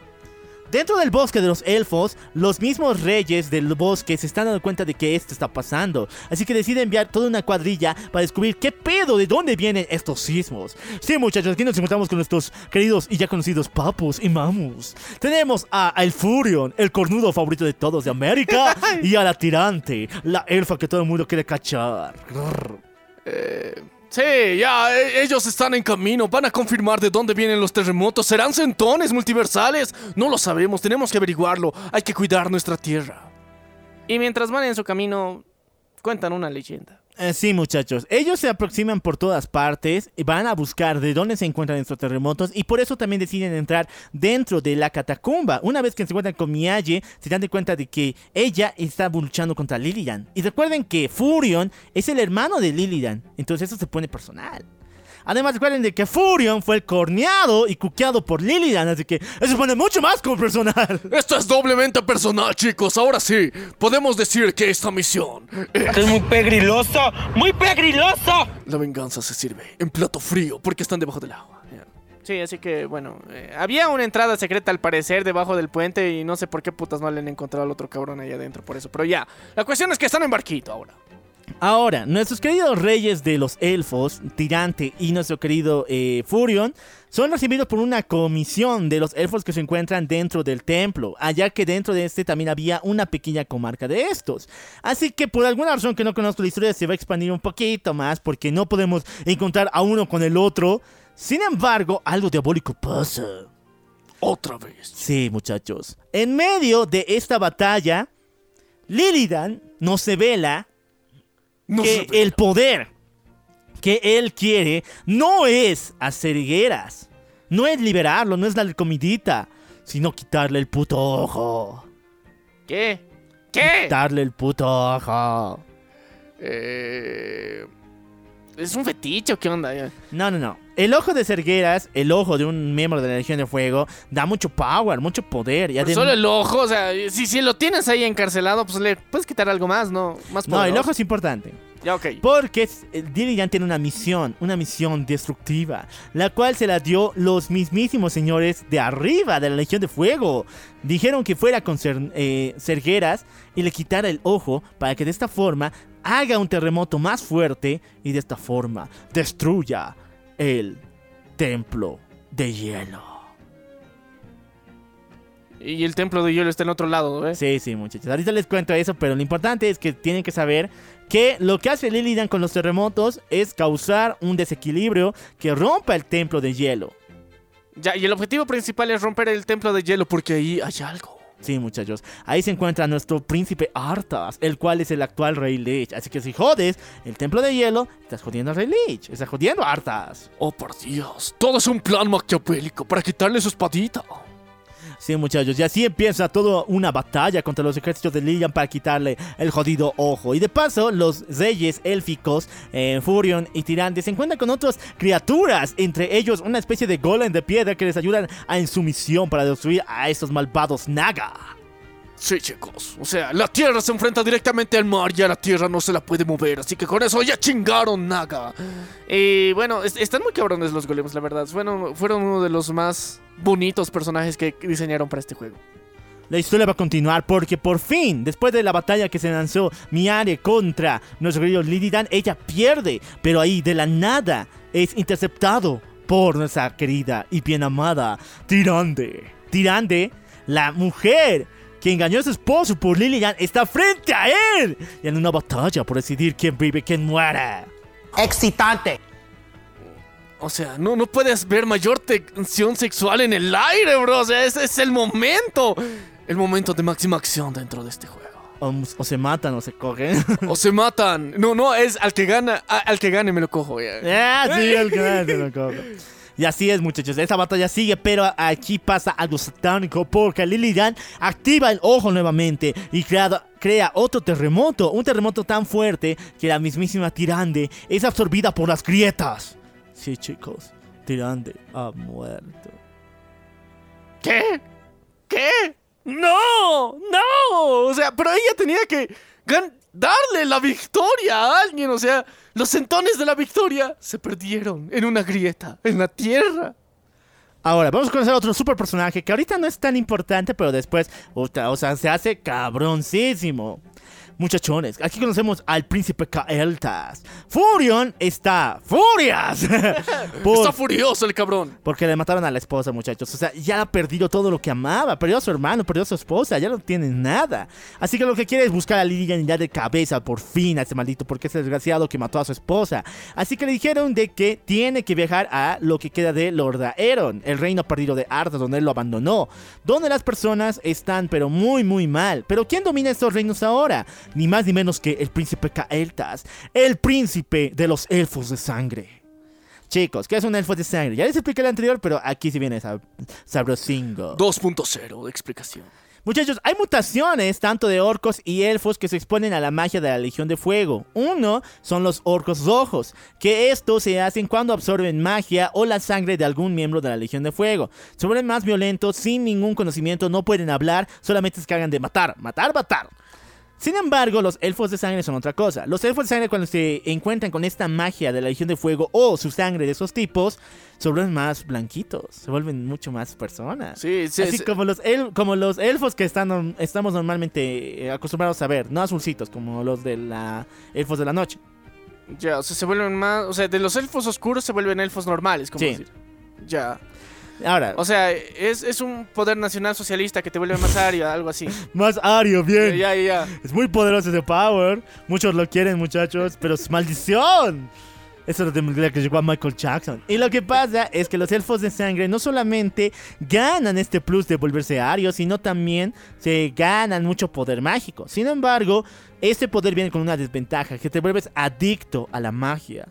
No importa de dónde vengas, no importa lo que tú sientas, siempre vas a tener hambre de magia. Vas a matar hechiceros, vas a buscar magia hasta en las rocas, porque ¿Quién lo diría? ¿Quién lo diría? O sea, te vuelves adicto a, la, a hacer el amor por telepatía. Porque es magia. ya. Pu- Puede ser, pero lo importante es que, o sea, ellos se lo fuman, no sé por dónde se lo meten, pero, eh, eh, o sea, la magia aquí es la... Se la le Mary inhalan ahí, puta. Es la Mary Jane, muchachos. ok, chicos. Ya, la magia. O sea, sí. La eres- Harry Potter, muchachos. Chicos, tengan cuidado. La, la blanquita. La magia. eh, es muy adictiva. Así que los elfos de sangre sucumbieron ante ella y ahora se han vuelto completamente adictos a ella. Y ahora se encontraron con ellos, con los elfos de sangre o con los... con los elfos de sangre. O sea, Ya, con los- Furion está furias. Quiere unirse a Kael'thas para que envíe junto con la legión de los elfos de sangre ir a darle cabeza al Rey Lilidan. Ok, está, está convocando a los refuerzos más rudos, pero saben que tendrán un precio, un precio de magia. Así que así es, muchachos. Furion entra en una misión especial para buscar esta magia donde sea que se encuentre, muchachones. Ya que Kael'thas le dice que me das magia y pues te ayudo, güey. Ah, no, mira. O sea- me das magia y te ayudo. Un poquito de magia. Va a ser el pago, cabrón. Parce el paro, muchachos. Así que. Déjame inhalar magia. De la buena, o sea, de, de- del- de la del Morales, cabrón. Esa me encanta, güey. Así que así se le dice al Kael'thas y nuestro querido Furion va hacia donde está el cadáver de Gamaleón. Ese maldito titán que nos chingó, nos quería venir a chingar destruyendo el árbol de la villa, ¿te acuerdas? Sí. Ah, o sea, te vas a. O sea, ¿lo vas a profanar? Sí. Vas a comer sus huesitos. Su sangre. Eh, ok, ya, ahí está la magia, chicos. Así que nuestro querido Furion va en esta misión para hacerlo y Lilidan por fin firma el contrato y todos se eh, unen para derrotar al maldito Lilidan. Lilidan, ahora sí, tu momento ha llegado. Pero Vas- pasa algo diabólico, ¿Qué? muchachos. No. Antes de continuar, les dije que la misión de Lilian era hacer estragos en el trono de hielo, ¿verdad? Pues esos estragos se sienten. Ahora, ¿dónde está el trono de hielo? Está muy lejos. Se encuentra en la zona congelada de Nordaeron. Nordaeron es un lugar donde nuestro querido Arta se enfrentó contra el maldito Kel'Thuzak. Aquí este mató a sus hombres y el cuate se volvió loco. Y cuando se volvió loco, le dio la espada de Rey Lich, la Frostmore, la golosa. Y con esa empezó a matar gente por todas partes. Sin embargo, al final de la anterior historia de World of Warcraft, Arthas tomó el control y se sentó en el trono de hielo. Sin embargo, actualmente Arthas le pasa algo diabólico, algo malo en su ser. Cada vez que está diabólico matando gente a la vergas y todo eso, siente un dolor profundo en su ser, le duele demasiado. ¿Por qué? Porque ahora el trono de hielo y Arthas están conectados. Y si se destruye el trono de hielo, el trono congelado, Arthas se muere y ya no hay Rey Lich. Alguien quiere matar al Rey Lich, alguien quiere que Arthas nos haga su venganza. Es que de repente, o sea, cada vez que le duele, al- algo siente en su corazón que le dice ¡Hijo del diablo! que vendió su alma, cabrón, a cambio de una espada. Ahora está ahí, condenado a estar en el trono de hielo. Y él no puede torturar en paz a la gente, le duele el corazón. O sea, su humanidad está queriendo volver a él. Pero, aún así, él ya ha sido alertado. Su corazón no miente. Ahora tiene que atacar a Lilidan. Bueno, que se está acercando, ¿no? Sí, se, está acercando muy, se está acercando. Ahora sí, muchachones. Lo que pasa es el enfrentamiento que tanto querían ver. Furion contra Lilidan. Los dos hermanos juntitos en una batalla inimaginable. Pero lo que pasa aquí es algo muy oscuro, muy vergas. A ver, escuchen. Nuestra querida Miane se encuentra de vuelta con el rey Furion. Le dice... Nuestra reina, la reina tirante, ha muerto. Quiero enfrentarme a Lilidan. No solo por mis padres, sino también por el reino. Luego el, el Furion le dice, wey, te envié a ti por el cuerpo de mi esposa. ¿Dónde está? Y la Miade dice, no, es que entró tan profundo dentro de las rocas que no encontramos su cuerpo. O sea, está muerta, no lo dude mi rey, en serio, se lo juro. Por la virgencita de los elfos que se lo juro. Más bien, unámonos y derrotemos al maldito. Fury dice, güey, ya. Entonces nos armamos aquí en el ejército y nos chingamos a Lilidan. Y Miane, junto con Kael'thas y Furion, se están chingando al maldito al lado. Ya, ok, entonces ya te, te mandé a ti, eh, Huerca, para que bueno, recuperes el cuerpo, el cadáver de, de no mi hay. amorcito. No hay. Ni modo, nos chingaremos a- a- al que venimos a chingarnos. Incluso convocamos a nuestros queridos amigos, los elfos de sangre, para que se lo chinguen. Entonces, todo está servido. Los putazos están listos. Ahora, aquí pasa algo muy raro y muy estúpido. ¿Por qué? Eh, Furion está peleando con Lilian bien chingón e incluso se lo está a punto de dar bien profundo por los años de cuqueo que le había hecho. Sin embargo, lo que pasa aquí es que el príncipe Calta dice... Ay no, yo, yo siento en la fuerza, en la Mary Jane que está por el aire mágica, que, que la reina tirante no está muerta. ¿Qué? Y no me hubieras dicho eso antes. Es que no has preguntado. Chicos, recuerden. Pregunten, no sean pendejos. Si tienen un cuate mágico, de esos que les da buenas inhaladas y, y está en otro plano, pregúntenle, él sabe cosas. Sí, y si no le preguntan, no te va a revelar nada. Sí, muchachos, así funcionan las cosas con esos cuates que se meten de la ma- de la, de la Harry Potter, de la Gryffindor, muchachos. De esos güeyes. Eso es Ento- bien Gryffindor, sí. Sí, esos que se meten duro. Y lo importante es que Kael'thas le dice de que la reina tirante está viva, solamente que fue arrojada río abajo. Y aquí es cuando Furion deja ir a su hermano Lilidan para ahora chingarse a mi ave. Pero porque. Ya, buscaste mal, pendeja. Ya. Y a mi ave, eh, en su cara le dice, Rey, si le hubiera dicho que estaba viva porque yo la vi viva, eh, lo hubiera abandonado a Lilidan. No lo hubiera seguido y no lo hubiéramos matado, no lo hubiéramos atacado y ahora lo deja escapar. Lo hice porque quería que usted matara a Lilidan para vengar a mis padres. Pero. Pero. Pero aún así. ¡Mi amorcito está viva! Así que se enfrenta a mi ave, la vence, pero no la mata al final. O sea, está muy más furias que antes. Pero dice, no, mi amorcito, mi mami primero. Voy por ti, baby.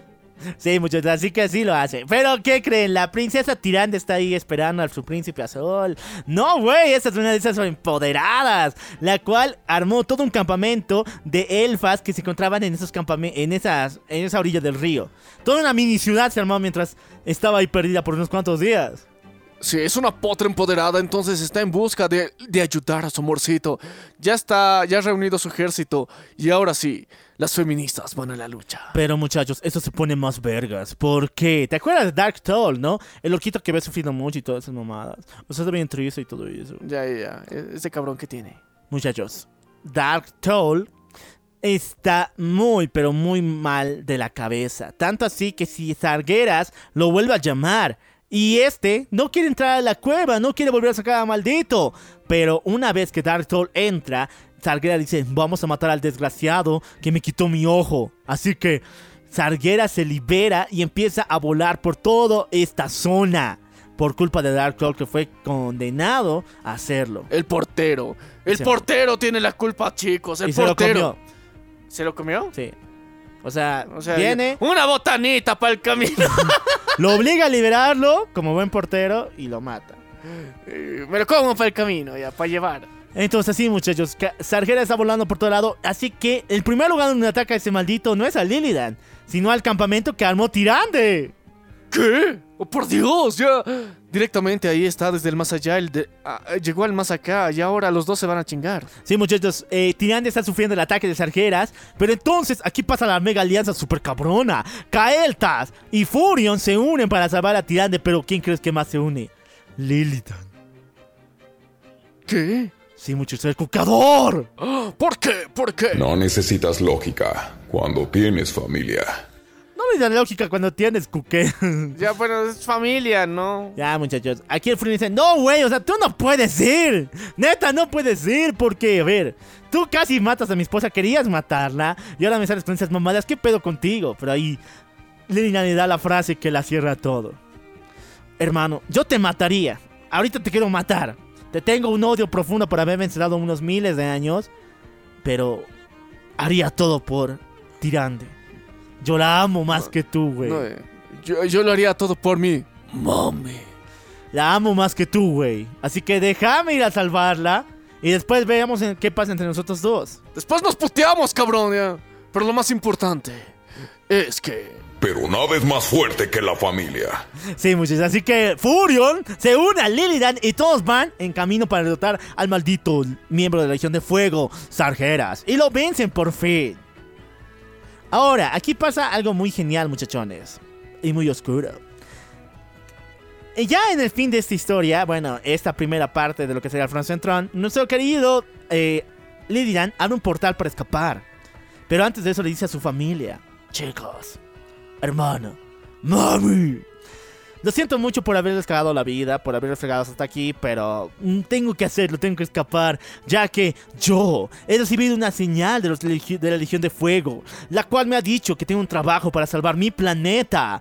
Ya no quiero ser malvado, ahora quiero ser el defensor de esa tierra, pero tengo que hacer cosas malas para eso. Así que lo que voy a hacer es viajar al pinche Marte, donde se encuentra la Legión de Fuego, y aquí armar mi propio ejército, mi propia línea de sangre, volverme en un rey, para de nuevo bajar esa tierra y chingarme al rey Lich.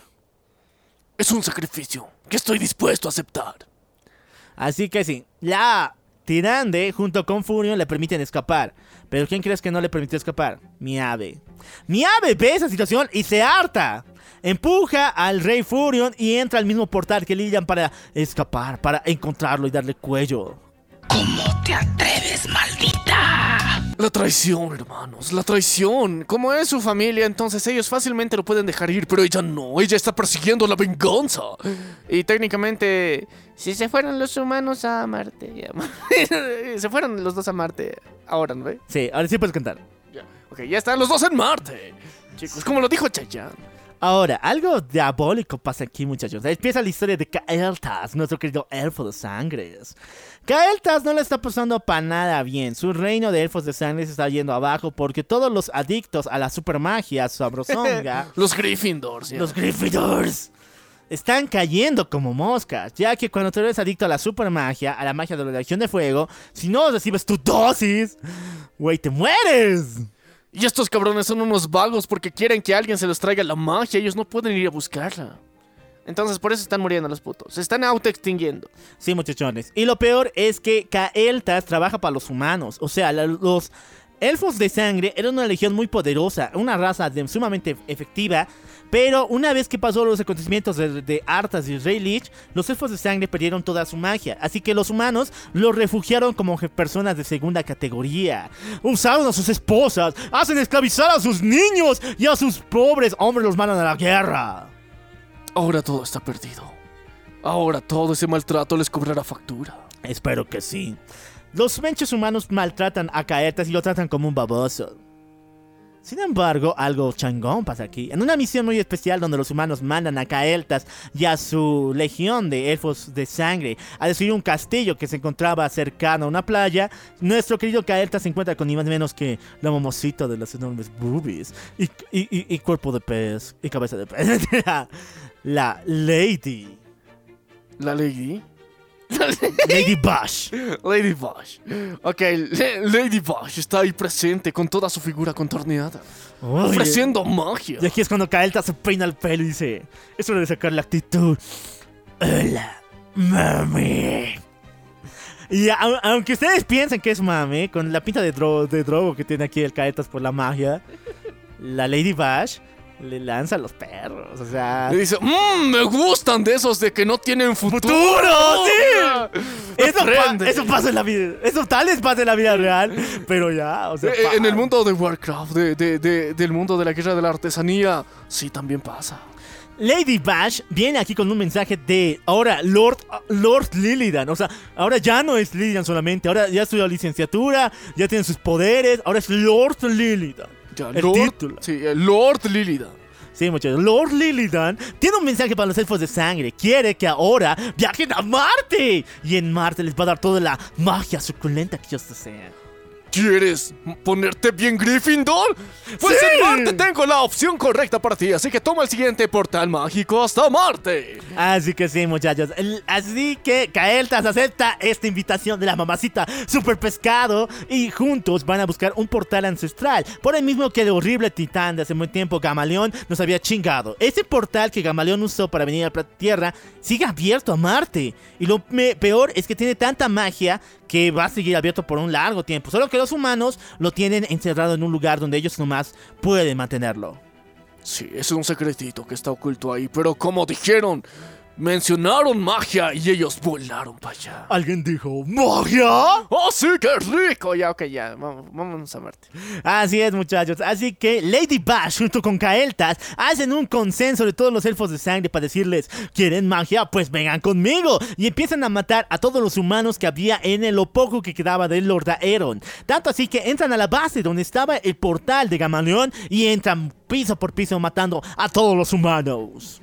Y una vez que ya tienen el portal, se van a transportar directamente a las nuevas tierras del vicio. No, pero algo diabólico pasa antes del vicio, muchachos. Porque los malditos humanos tenían encerrado a muchos de los miembros de la legión de Kael'thas.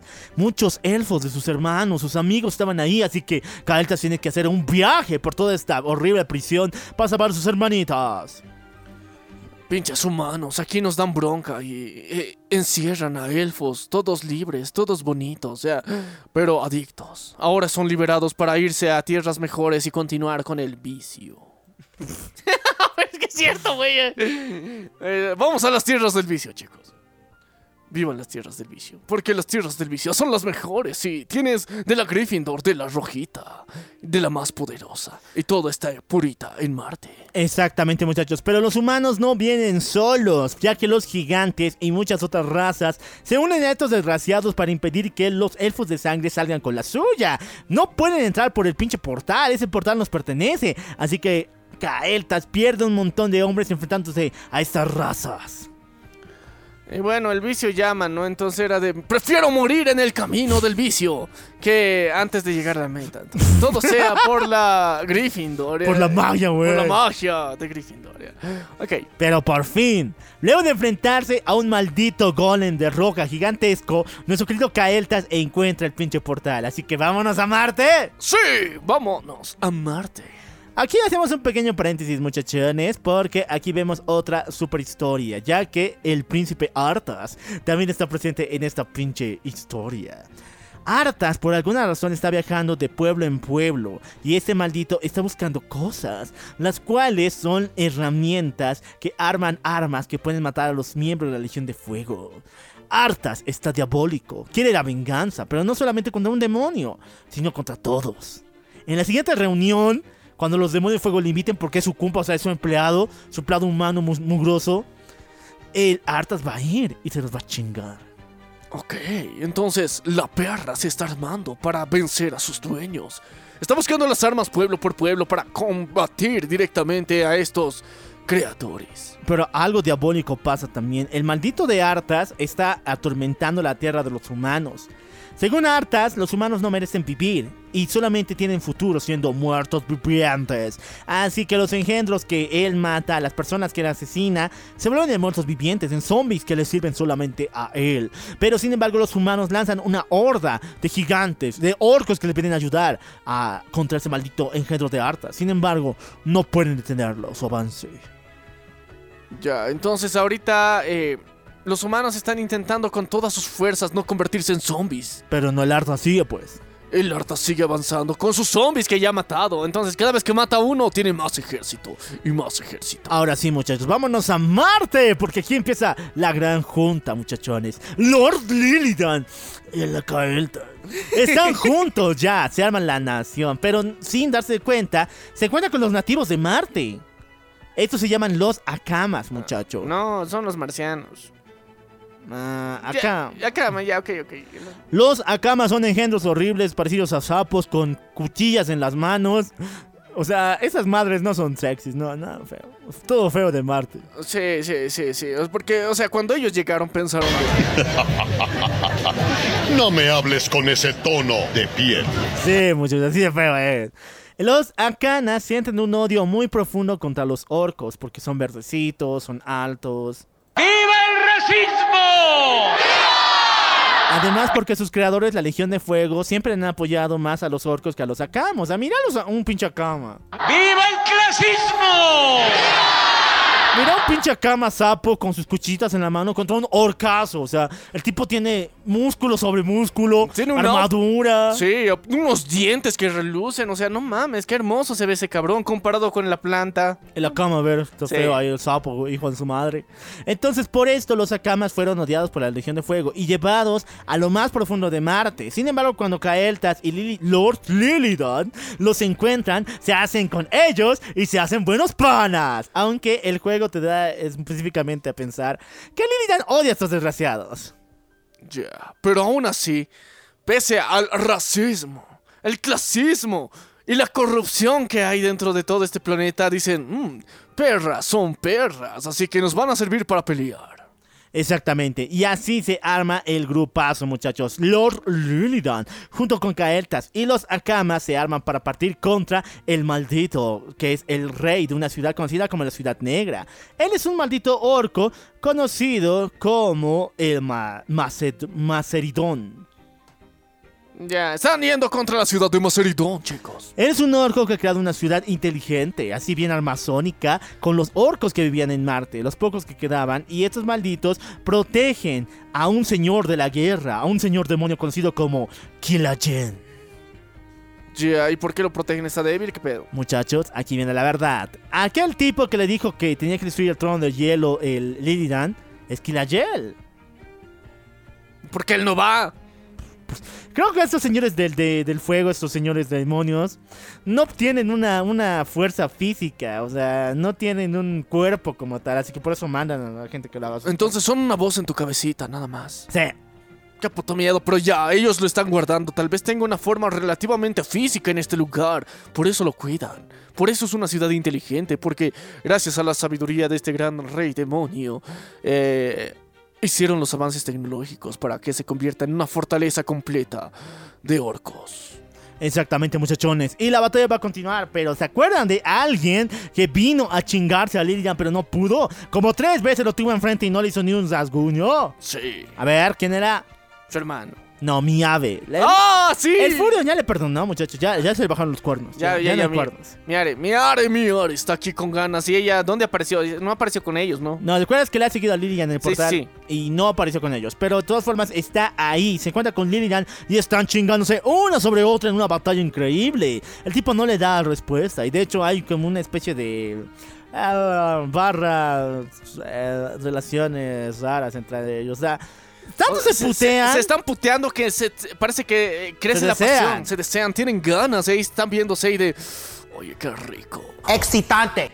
Pero eh, de- de- dentro de todo eso, aún sigue el odio, la venganza, el rencor. Pero eso, eso prende más la, la situación. Pero Marrano. aún así, hemos venido a este planeta por la roja. Ah, sí. Por la magia, muchachones. Y así lo hacen. Hay una batalla, pero aquí Lilidan activa su superpoder. Lord Lilidan activa su superpoder de convencimiento. O sea, convenció a su hermano. Le cuqueaba a su hermano. Convenció a la mujer que le cuqueaba a salvarle la vida. Así que activa su poder con la miave. Y le dice, Mami. Mami. Únete a mi ejército y así venceremos este desgraciado planeta. Y después ya me chingas como tú quieras, pero, o sea, únete a mí Me chingas. vencemos al mal, rescatamos a las personas y después ya hagamos lo que queramos entre los dos. Acepto la oferta. Sí, muchachos. Papi. Ya, Papi. Y mi ave con no tiene más, o sea, per- está perdida sola en otro planeta, güey. Y el otro tiene aparte a elfos de sangre también de su lado. Así que sea idiota si no lo acepta. Así que sí, muchachos, ya, llévame contigo, papi. Y así lo hacen. Así que aquí viene un plan vergas, muchachones. Nuestra querida reina de las enormes boobies y pescado, Lady. Eh, Lady Pescadillo. Fish. Lady Bash. Lady Bash. Lady Bash tiene un plan muy vergas. Eh. ¿Ella también les acompañó a Marte? Sí, pues. Ah, ella ya. fue quien les llevó a Kael'thas, ¿se acuerdas? Ah, sí, es cierto. Tenían cositas. Sí, sí, sí, ya, ya, ya, ok. Está, ya están en Marte, chicos. La pescado está en Marte. Sí, o sea, yo no entiendo cómo caminan, cómo respiran, pero es Marte, así que... Lo importante es que tiene una super idiota, la cual es poner a Lilian en una cajita. Y en esa cajita llevarla como prisionero ante el maldito Maceritón. Y él, que una vez que lo tenga ahí, ajá, yo vencí a los Lilian, jaja, él salga y se lo chingue. ¡Qué buen plan! Estrategias de Troya, chicos. Y bueno, funcionan. Funcionan, pero no tanto como queríamos, muchachos. Lilian se libera de esta y pelea, pelea contra Maceridón en una batalla increíble, pero aún así, Lilian pierde. ¿Cómo? El demonio es muy fuerte. El orco. El orco es muy El orco es demasiado poderoso, Marcelillón es un dios. Tiene mucho poder por algo, también es el rey de esa ciudad negra. Así que Lilian no tiene más que escapar y lamerse las heridas. Y irse a un rinconcito a llorar. Mientras tanto, que Lady Bash lo consuela poco a poco. Sí, porque, o sea, imagínate, te enfrentas contra el líder de, de la ciudad negra, porque... El negro sabe. El negro sabe, muchachos, este desgraciado puede. Lilian está destrozado, nunca en su vida ha perdido una batalla. Bueno, contra Arta sí, pero esa es otra mamada. Sí, no, aquí no. Durante mucho tiempo se había mantenido su racha de invencibilidad y ahora ha perdido. Sí, muchachones, así que nuestro querido Lilian está roto, pero de todas formas logra sacar la motivación de no se sabe dónde y luego a Chin volverse a enfrentar contra Lord Maceridón en un plan ya no de estrategia, sino de ataque directo con todo su ejército. Sí, ahora sí, el poder de la fuerza bruta va a tomar efecto. Ok. Nos lo chingamos. ¿Se lo chingaron? Pues en efecto, chicos, hubo un ataque bestial, colosal, destructivo, a más no poder. Sí, muchachones, todos los ejércitos son unidos uno sobre otro y Lilian ya tiene la ventaja. Sin embargo, tenemos un pequeño flashback de nuestro querido Lilian y el por qué se encuentra aquí, de dónde sacó todas sus armas. Si ustedes lo recuerdan, Lilian no tenía esa apariencia de alas y cuernos bien feos como demonio, no. Muchachos, Lilian era un elfo normal, así como el Furion. El Furion, bueno, tiene cuernos, pero eso es por otra cosa. Sí, sí, sí, es por otra cosa, pero él era hermoso. Él era hermoso, no tenía cuernos, estaba bien mamadísimo. Sin embargo, un día escuchó una voz de un señor de la Legión de Fuego conocido como Gul'dan, el cual le ordenó que buscara su calavera, su cráneo y lo rompiera. Y así es como Lilian encontró la calavera de Gul'dan, la rompió y el polvo que salió de ahí, pues, todo, todo con Warcraft lo tiene que ver con Con inhalar cosas, ya. el polvo que salió de ahí era una especie de patógeno que lo hizo evolucionar de esa forma tan demoníaca. Y por su apariencia, y después porque Gul'dan se apoderó de su mente, fue que después fue odiado por su hermano y encerrado en esa maldita prisión. Entonces, él fue encerrado por inhalar de la blanca. La blanca, de la calavera. Sí, de la blanquita. De la huesuda. Entonces él no tiene la culpa de esa posición, él no tiene la culpa de su maldad. Él es víctima. Pero ahora se da cuenta de algo diabólico. Él ha controlado su transformación, él ha controlado sus impulsos. Y todo lo que está haciendo ahorita es por su propia mano. Así que ahora ya no es víctima. Ahora quiere ser diabólica. Por su propia voluntad, chicos. Esto es lo que pasa cuando te coquean. Bueno, coqueas. Cuando cuqueas, muchachos. Tengan cuidado con el cuqueo. Y así se viene la batalla final, muchachos. Llegamos al trono de Maceridón. Lilia por fin lo tiene en la mira. Y Maceridón le pide disculpas. No, güey, no era mi culpa. El señor eh, Kilgael me, me dominaba, señor. Si lo tenemos aquí presente, por favor, perdóneme, papacito Lilidan, Lord Lilidan. Pero Lord Lilidan dijo, Nel pastel. ¿Por qué? Prepárate, la puta que te reparió. El orto te quedará más que un agujero negro, perra. Y lo mata, muchachos. Lo mata de una vez por todas. Mató al desgraciado y arrojó su cuerpo por la ciudadela. Y a todos los orcos que estaban aquí, que eran orcos de sangre, o sea, de esos que son ojitos diabólicos, Sí. toda esa región, toda esa ciudad, ahora le pertenece a Lord Lilidan. Y él, con el cuerpo de Malceridón, dijo: o me siguen o se mueren. Y todos dijeron: Lord Lilidan, Lord Lilidan. Y ahora Lord Lilidan es el pinche rey de Marte. No, no, de, de la ciudad negra. Es la única ciudad en ese lugar. Ah, bueno, es el rey de Marte. Así que ahora sí, chicos, vamos en busca del jefe del anterior rey. Sí, muchachos. Lord, Lord Lilian ya es el nuevo jefazo, es el nuevo, el nuevo campeón, muchachos. Mi ave no está muy feliz con eso, así que decide volverse a inmiscuir en el poblado, ocultarse para algún día darle cuello al rey. Pero algún día será bien algún ataque, ¿no? O sea, Sí, tal vez algún intentar no, no. No cuesta, o sea, si te mueres ya, pero lo intentaste, ¿no, cabrón? Eh, lo intentó la... Y todos reciben recompensa. Los Naga se hospedan en Marte, aunque no haya. No haya agua, ya se hospedan allá, porque a la verga la, es es la que física. los Nagas viven igual de la magia. O sea, ellos pueden vivir, pero mientras tengan magia. Y mientras tanto los elfos de sangre también, ¿no? hay, hay mucha de esa magia que te pone bien Gryffindor. Oh, sus narices rojas. No solo su, su cuerpo va a ser rojo, sino ahora sus narices rojas, güey. Así que ellos están disfrutando en grande de la buena, de la Gryffindor. También los eh, malditos, eh, esas criaturas, las ranas, los. Ah, sí, sí, sí. Lo- lo- los, eh, los los, nativos, agu- aguda, karma, kama. Karmas. ya. Esos malditos también reciben recompensa. Estos, si bien odiaban a los orcos, ahora tienen más territorio y ya pueden vivir fuera de la tierra. Oh, por Dios, sí. Así que Lord Lilian dice bien las cosas. Sin Sí. embargo, él dice: No, ya tengo mi reino. Ya tengo mis poderes. Ya tengo mi ejército. Pero tengo que ahora cumplir la misión que Kil'jael me dijo. Y lo libera al desgraciado y está enfrente de él. Bro, yo te invoqué. Me dijiste que venga hasta aquí. Pero ahora tengo otro speech. Kil'jael lo obligó a todo. Le dijo que matara a Sarguera, le quitara el ojo. Lo hizo. Le dijo que viniera a Marte, que matara a al maldito rey de la ciudad negra. Pero ¿por qué? Y ahora es cuando se revela la situación. ¿Quién creó el trono de hielo y la Frostmore, la golosa, la maldita espada? Es Kil'jael. Y su mayor creación fue el Rey Lich, una especie de demonio que se pasa de, de paciente en paciente, de persona en persona, dominando su mente.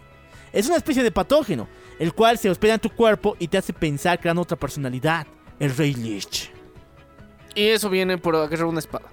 Pero aquí pasó algo diabólico, porque Arthas no es igual a todos los Rey Lich que hubo en el pasado. Arthas es diferente, Arthas es más diabólico y más horrible, e impulsivo. Y ese sentimiento de maldad pura es lo que está haciendo que se esté alejando del Rey Lich. Poco a poco, Arthas no se está convirtiendo en Rey Lich. Arthas está dominando esa, esa personalidad. Y ahora este demonio que lo ha creado le tiene miedo. Le tiene miedo porque después se lo va a chingar, güey. O sea, ¿cuánto cuesta ir a Marte? Tendrías un portal y ya. ¿Cuánto le costó a Kael'thas entrar a un pinche portal y ya? El Arthas, que tiene el poder máximo de la Tierra, ¿cuánto le va a costar? Pues va a venir por mí. Entonces él tiene miedo y por eso lo invocó. Ahora yo quiero un campeón, güey. Yo quiero noche de pelea. El alado contra el, fro- contra el congelado. El hijo del bosque de los elfos contra el rey de Lord Aeron. Arthas versus Lilidan. Uh, este, este cuate, el Kijael, le tiene un, un gustazo a los Civil War, ¿no? A los eventazos. Sí, no, él, él dice, ok, o sea, chicos, eh, yo les di el poder a los dos cabrones, entonces peleen perras. Peleen perra, sáquense la mierda. Demuestren quién es el más, más cabrón. Demuestren quién se merece mi puesto. ¿Quién se merece más de mi poder? Así que Kiljael manda de vuelta a Lilian para que una por, por fin, con el ojo de Sergueras y con todo el poder que tiene ahorita, se chingue a Arthas. Y Arthas, mientras tanto, está preparando su super arma mega chingona. Sí, muchachos, porque el maldito tiene una reunión. Les dije que llegó la reunión, o sea, todos los papos están ahí. El Nercusal, el Tobaquel, el Abuntal. Estos demonios desgraciados están aquí esperándole al Arthas. Y de paso, algo oscuro pasa acá. ¿Por qué? Porque estos demonios de la Legión de Fuego que pueden volar, pueden viajar entre dimensiones, se están hospedando aquí. ¿Por qué no salen de su, de su eh, jardincito? ¿Por qué no se toman un tequilita, se van al bar? Porque estos igual tienen miedo. ¿Le tienen miedo a Arthas? Como te dije, Arthas es el primero en dominar al Rey Lich. Todos los demás se dejaban consumir por esta mamada y ya se volvían desgraciados. Entonces, chicos, los mismos demonios tiemblan ante la presencia del gran y único Arthas. Y le ven a Arthas y dicen, ¡Ah! ¡Es él! Es el que dominó y controló todos los poderes que nosotros tenemos y no podemos controlar. Y Arthas dice, ah, están hablando de mí, desgraciados. No, papi, no. No hablaremos nunca mal de ti. Sí. Obviamente que estos, como son demonios del fuego, no, no hacen, no se comportan mm, miedosos, o sea, tienen que aparentar. E incluso le insultan a Arthas de que haces cosas a la mala, o sea, consigues otro puesto, la de chambear no te la sabes. Hacer bien las cosas o te despedimos sin liquidación. Eh, sí, sí, de fondo se escucha. Ese güey es puto. Eh, y todo, o sea, para mantener las apariencias demoníacas. Pero dentro ¿no? ellos sí están meando. Eh, Sí, pero aún así, la negociación ha empezado, chicos. Sí, muchachos. Pero aquí pasa algo más. Porque recordemos que Arthas tiene un punto débil, esos extraños ataques que siente, mientras que el trono de hielo poco a poco se está derritiendo. Por Dios, el calentamiento global es su enemigo. ¡No lo digas tan feo! ¡Oh, por Dios! Ya. Chicos, al más grande demonio, al creador de nuevas versiones del poder maligno, al que se liberó de eso, lo va a vencer el calentamiento global. En resumen, sí, muchachos. Pero es algo horrible, o sea, que lo que le pasa. Pide permiso, eh, jefazos, voy al baño. Y ahí, ¡ah! Hace el grito más horrible de dolor de su vida. ¡Oh, mi intestino, güey! ¡Mi intestino! ya. Sí, muchachos, se le sale todo, o sea, el calentamiento global arruina el mundo. ¡Me va a matar a mí! Si el trono de hielo se rompe, a la verga los poderes, a la verga el Rey Lich, a la verga yo. No, chicos, no, no, no. O sea, estamos llegando a un punto de quiebre. O sea, en algún punto, dentro, dentro de la mente de Artas, está sonando una voz que Ya dice... no quiero vivir. Dame esa salchicha. Ya no quiero vivir. Se ya nos quiero vivir. Pero ahora dicen, no, chicos, ahora ni el pastel. Voy a matar a estos desgraciados y después voy a descubrirme esos horribles ataques, achaques que me dan. Ya. Entonces se va a chingar ahora a los demonios. Sí, muchachos, ya tienen todas las armas. Son armas especiales hechas para matar a estos tres desgraciados. Pero de la nada le traiciona. Su Su, su, ¿cómo decirlo con palabras bonitas? Hay palabras bonitas para una traición. A ver, les voy a contar. ¿Recuerdan que eh, cuando Lilian, bueno, cuando Arta se volvió loco y atacó a los elfos de, de la noche, secuestró a una llamada Silvanas? Luego, en la historia que les había contado la anterior semana, a ella la torturó, la manipuló, le rompió la cabeza de mil y una maneras para hacerla su eh, esclava. En todo sentido. En todo sentido. Excitante. Y después en muchas misiones dentro del anterior World of Warcraft, esta maldita se lo creyó en serio de que él amaba, de que la única forma de que pueda vivir sobreviviendo, eh, sirviendo a Arthas, la pobre elfa vivía por Arthas. Sin embargo, una vez que se enteró de que Arthas iba a matar a los señores del fuego, esta se sobrellevó, ya que no quería que mataran a estos porque sentía de que en algún momento Arthas le iba a abandonar como herramienta. Así que mejor me uno al bando ganador, a los señores del fuego. Así que nuestra querida Silvana se revela y pelea contra Arthas, quitándole las herramientas que tenía. Y chicos, un mecánico sin herramientas, ¿qué es? Toreto. Entonces, este cabrón, con el poder que tiene en su interior, el calentamiento global en su contra, no puede ser mucho ante tantos demonios. Ahora los demonios dicen, ah, ah, ah, ah, ah, ah, con que querías venir a joder, eh, ah, ah, ah, tenías armas, ah, ah, ah. Ahora sí. ¡Te llevó la chingada! ¡Cagaste! Y así es como los malditos demonios están a punto de matar a Arthas. Pero el desgraciado escapa por su perra. Y no las silvanas. ¡El que Es que tú sabes, cabrón. Recuerden que Kel'Thuzad era un orco que hace mucho tiempo ayudó a Arthas a enfrentarse al primer maldito que era Malganis. Sin embargo, ahora es su perra. O sea, se vivió como fantasma y su condena es servir a Arthas sobre todas las cosas. o sea, vos de buena fe, o sea, en tu vida ayudas a alguien y después como castigo divino, ¿para qué lo ayudas, cabrón? Ahora es su perra. Y lo salva y lo manda de vuelta a la tierra. Así que los demonios lo buscan, güey. Ya es la persona más buscada. Su chica la, bueno, su, su, ex. Su ex esclava lo está buscando también. Así que Arthas tiene que huir. Sí, chicos, tengan cuidado. Porque, o sea, eh, traten, traten a, a, a, a, su waifu. Con respeto. Esa es, esa es, es la, la mayor reflexión que nos puede dar este que el Tuzak junto con Arthas arman todo un plan diabólico, el cual es crear un ejército de muertos viviente para después lanzarlo contra la guarida de estos tres demonios. Y así lo hacen que el Tuzak tanto como Arthas viajan de pueblo en pueblo matando a los pinches humanos. Y de hecho hay escenas muy mórbidas donde tú tienes que correr, matar a los humanitos y arrastrarlos. Hace una especie de caldero gigante donde arrojan sus cuerpos y se viven como muertos vivientes. ¡Oh, por Dios! ¡Oh, por Dios! No, esto es muy peligroso, chicos. Ah, y bueno, ya, ya se están chingando uno por uno. Los están, están utilizando la estrategia de divide y vencerás. Sí, muchachos. Y todo, bueno, aunque no me lo crean, hay malditos locos que se llaman el culto de Nersul, los cultitas, que obedecen a hartas. Estos cuates no son zombies, son humanos y algún día desean ser zombies. El diablo es puerco. Eh. Sí, fetiches raros, ¿no?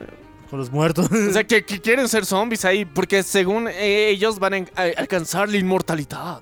Ahora aquí parece una de las batallas más tristes. Oye, bien, bien estúpido, ¿no? Después de morir van a ser inmortales. aquí viene algo sad, así que chicos, a llorar. A llorar en el chat, muchachos. A mimir, a pipipir. ¿Se acuerdan de Moldagin? Muradín, mejor dicho. Muradin era el rey de los enanos, gran amigo de Arthas, junto con nuestro querido eh, el rey, eh, Us, el comandante Us. Us murió a manos de Arthas. El único amigo que le queda ahora es Muradin. ¿Y quién crees que está defendiendo a un poblado de las malvadas manos del Arthas? Muradin. Hay una batalla entre ambos, el rey de los enanos contra el maldito Arthas. Y al final, sin piedad alguna, Arthas mata a su único amigo que le queda. Muradin en su lecho de muerte le dice que aún ve que hay esperanza en sus ojos, que no deje que Rey Lich le gane, de que use este poder para el bien, no que permita que la Legión de Fuego tome el mundo. Y esto conmueve mucho a Arthas. La muerte de Muradin le hace pensar de que, wey, tengo poderes más allá del límite, la Legión de Fuego me teme. Pero aún así quiero ser el malvado, quiero matar a mi gente. Puta, no, o sea, Miércoles, ese pinche Rey Lich al final, no, hartas. ¿Por qué no te vas un poquito a la puta que te parió?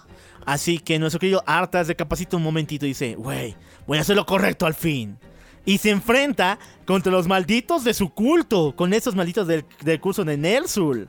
Estos habían creado una especie de plataforma mo- movible y que tiene vida de paso, que conserva y adentro eh, tiene a los humanos prisioneros. Entonces Arthas solito se enfrenta a todos los del culto. Y si bien estos le adoraban, o sea, besaban el pie donde el piso que pisaba, cuando se dan cuenta que lo están matando, que era su sueño. Se enfrentan a él. Dicen, no, güey, o sea, yo creo a mi Arthas sanguinario y diabólico, no a este maldito antihéroe. Pero, pero mientras tanto, Artas le dice: Ahí están las masacres. Sí, muchachos, y el Arthas se enfrenta contra los malditos, Este- los mata y destruye esta maldita cúpula donde estaban los humanos, dejándolos escapar. Eh, Ya, ok, mínimo de piedad les dio porque lo adoraban antes. Pero no, muchachos, esta es una pinche trampa. Una trampa de, ese culto de Nersul, porque estos malditos también habían sido interceptados por Kendall, que ese maldito demonio conocido como Kil'jaeden. Ya, entonces eh, el marcianito a ellos más les habló en sueños. Les habló en sueños. Y esta cúpula era una trampa, que era un portal hasta Marte. Sí, ya, ok, aquí, aquí haces un portal a Marte donde sea. ya.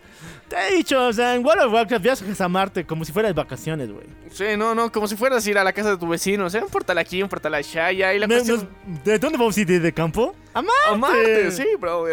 Ok, pero ya, ok, ya se ha abierto la puerta. ¿Hay alguien allí? Sí, muchachos. Si hay una puerta, alguien tiene que cruzarla. ¡Lilidan ha llegado! Y aquí empieza la super batalla que todo el mundo estaba esperando. Que la tuvimos chiquita en el anterior eh, resumen, pero aquí ya se expande. O sea, son kilos y kilos de batallas que pasan entre Lilidan con Arthas. Lilidan lanza un ejército de elfos de sangre, de naga, de orcos rojos contra el pinche Arthas. Y el pinche Arthas, como ahora tiene su evangelismo Naruto dentro de él y ya no sabe si es, qué es bueno y qué es malo, está perdido, está sufriendo la peor, eh, la peor golpiza de su vida. Él no quiere ser malo, pero al mismo tiempo quiere, quiere conservar ese poder que tiene. Quiere usarlo para el bien. Pero este cabrón de Lilida no le deja. Él no tiene opción. Tiene que chingárselo. Sí, muchachos, así que Arta se arma con un ejército de muertos vivientes que era el que quería utilizar para matar a los tres demonios. Lo gasta todos sus muertos para enfrentarse a estos chicos, pero aún así no le alcanza. Y nuestro Artas tiene que escapar una y otra vez. Y por fin, Artas llega a la puerta de Nordaem. Él dice, güey, si ahora tengo mi capacidad de ser buena persona, de ser humano otra vez, bueno, lo que voy a hacer es eh, sentarme en el trono de hielo. Y una vez que lo haga, con este, esta noción de lo que es bueno y malo que ahora tengo rejuvenecida y siendo bueno otra vez, no me convertiré en el Rey Lich y poder detener a, a Lilidan. Ya. Eh, o sea, él cree en su imaginación fantasiosa. De que es demasiado fuerte para sentarse en el trono, tomar todo el poder Rey Lich y ser bueno después. Ya, o sea, él va a ir hasta el trono otra vez, se va a sentar y ya sus nalguitas frías le van a dar el poder de ser bueno. Él piensa que es bueno y que es tan poderoso que puede resistir. Es el poder del Rey Lich. Y usarlo para el bien. Así vencer a Lilian. Ya. Ok, ok, ya. eh, eh, Él, él se la creyó. Él está listo. Él está volviendo a sus tierras.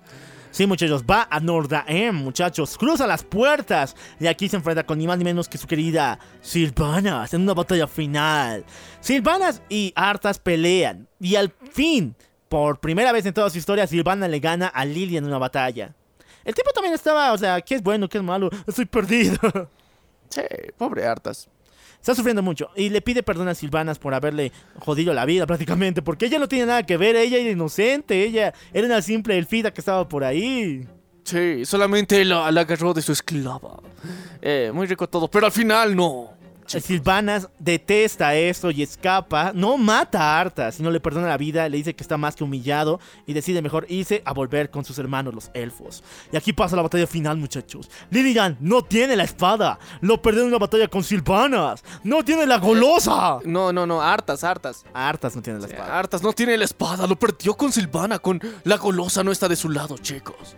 Y aún así, en este punto de la historia, el enfrentamiento. Llega, muchachos. Con una pinche espada que él tenía de sobra, con una latita, se enfrenta con las dos espadas maquiavélicas de Lilidan. Y ahí vamos a ver el verdadero poder del verdadero Rey Lich. Sí, muchachos, aquí es cuando Artas, con toda su voluntad, con toda su fe en que todo va a salir bien y ahora es bueno, le gana a Lilidan. O sea, sin usar el Rey Lich. Sin usar el Rey Lich. Sin usar el. Power Up, muchachos. Le gana a Lilidan con mucho esfuerzo, con mucha determinación. Y un chingo de magia. Sí, un chingo de magia. Y dolor de espalda, porque estuvo caminando y caminando para llegar a su querido templito. Obviamente, como no tiene mucha fuerza, ya está a punto de morir, desgraciado. Arthas está a punto de morir por ta tremenda batalla. Perdona la vida a Lilian porque ya no tiene ni fuerzas para matarlo, así que decide mejor usar lo poco que le queda para subir la montaña y tomar el trono. Ya sí lo hace. Camina lo más que puede. Hace su último esfuerzo y las palabras retumban en su mente una y otra vez de su querido amigo enano. De Muradin, que le dice, ese poder es tuyo, tú nomás pudiste hacerlo, así que úsalo para el bien. Un gran poder, Conlleva una gran responsabilidad. Ah, responsabilidad, bien. pero aquí es donde ya todo se va a la mierda. Y para esto voy a cortar la música. Chicos, chicos, chicos, chicos. Todo, todo, todo lo que él ha creído durante todo este tiempo. Ese ápice de esperanza. Ese jutsu evangelizador de un enano. Se fue a la mierda. Todo fue una trampa de Kill Jaen. ¿Qué? Muchachos, en la batalla entre Arthas contra Lilidan, Kil'jael lo único que quería era hacer contacto con Arthas. Solo quería estar cerca de él. ¿Para qué? Para que de esta forma el virus de Rey Lich que se encontraba dentro de él lo domine completamente. De hecho, en esta batalla, cuando él pensaba que estaba ganando contra Lilidan, era el poder Rey Lich que se estaba controlando, le haciendo pensar al, al Arthas que estaba cuerdo, que aún estaba en su noción. O sea, toda esa debilidad, toda esa pérdida de poder, lo que había eh, eh, sufrido tanto, era Rey Lich. Y cuando él tomó el trono, prácticamente el Rey Lich se esparció y lo dominó completamente, como debería ser. Y ahora ya no hay hartas. Ya no hay hartas. El buen Artas que todos conocíamos. El buen Artas que profanó a una de sus queridas waifus durante Eh. mucho tiempo. Le esclavizó. El buen Artas que construyó un arma chingona para matar a su opresor. El buen ya- Artas que trató con demonios. Eh, güey, ya, ya, ya no, ya no digas. con- Era bueno antes de ser, antes de todo lo que ha pasado con ese maldito de Malganis. Malganis es el maldito desgraciado. Y con esto empieza, por fin, lo que tanto querían desgraciados. WoW of Warcraft, el MMO, el mundo expandido. Así que chicos, espero, espero definitivamente que hayan disfrutado mucho de esta segunda parte, de esta brutal y única experiencia. Y les recordamos a cada uno de ustedes que puede ser algo muy, muy, muy, muy, muy importante, que compartir cada uno de nuestros episodios en cualquiera de sus redes sociales para que nosotros en el próximo episodio les mandemos saluditos como así lo vamos a hacer ahora para nuestro querido amigo Fabricio Peche. Sí, él estuvo compartiendo también nuestros episodios junto con nuestro querido amigo Meski, también Daniel Guerrera, también Dani BS. También para Cabo H11, para Elías, para Antihero, para Alex, para Gustavon. Gustavon ya. ¿Gustavón? Sí, Gu- Gustavon, sí. Hitsugaya, también para Nico, para Insti Dagata, para David, para también Gerardo Racid, para Genesis Virginia Cosman y para nuestro querido amigo Jonathan P. Angulo. Gracias por compartir cada uno de nuestros episodios. Y recuerden que cada uno de nuestros episodios, este episodio estuvo tan brutal como... Como el culo de tu hermana. Roto, roto, roto partido. Yo soy el Loco Alf. Y yo soy Menia. Y esto fue... La venganza del troll. Nos vemos a la próxima.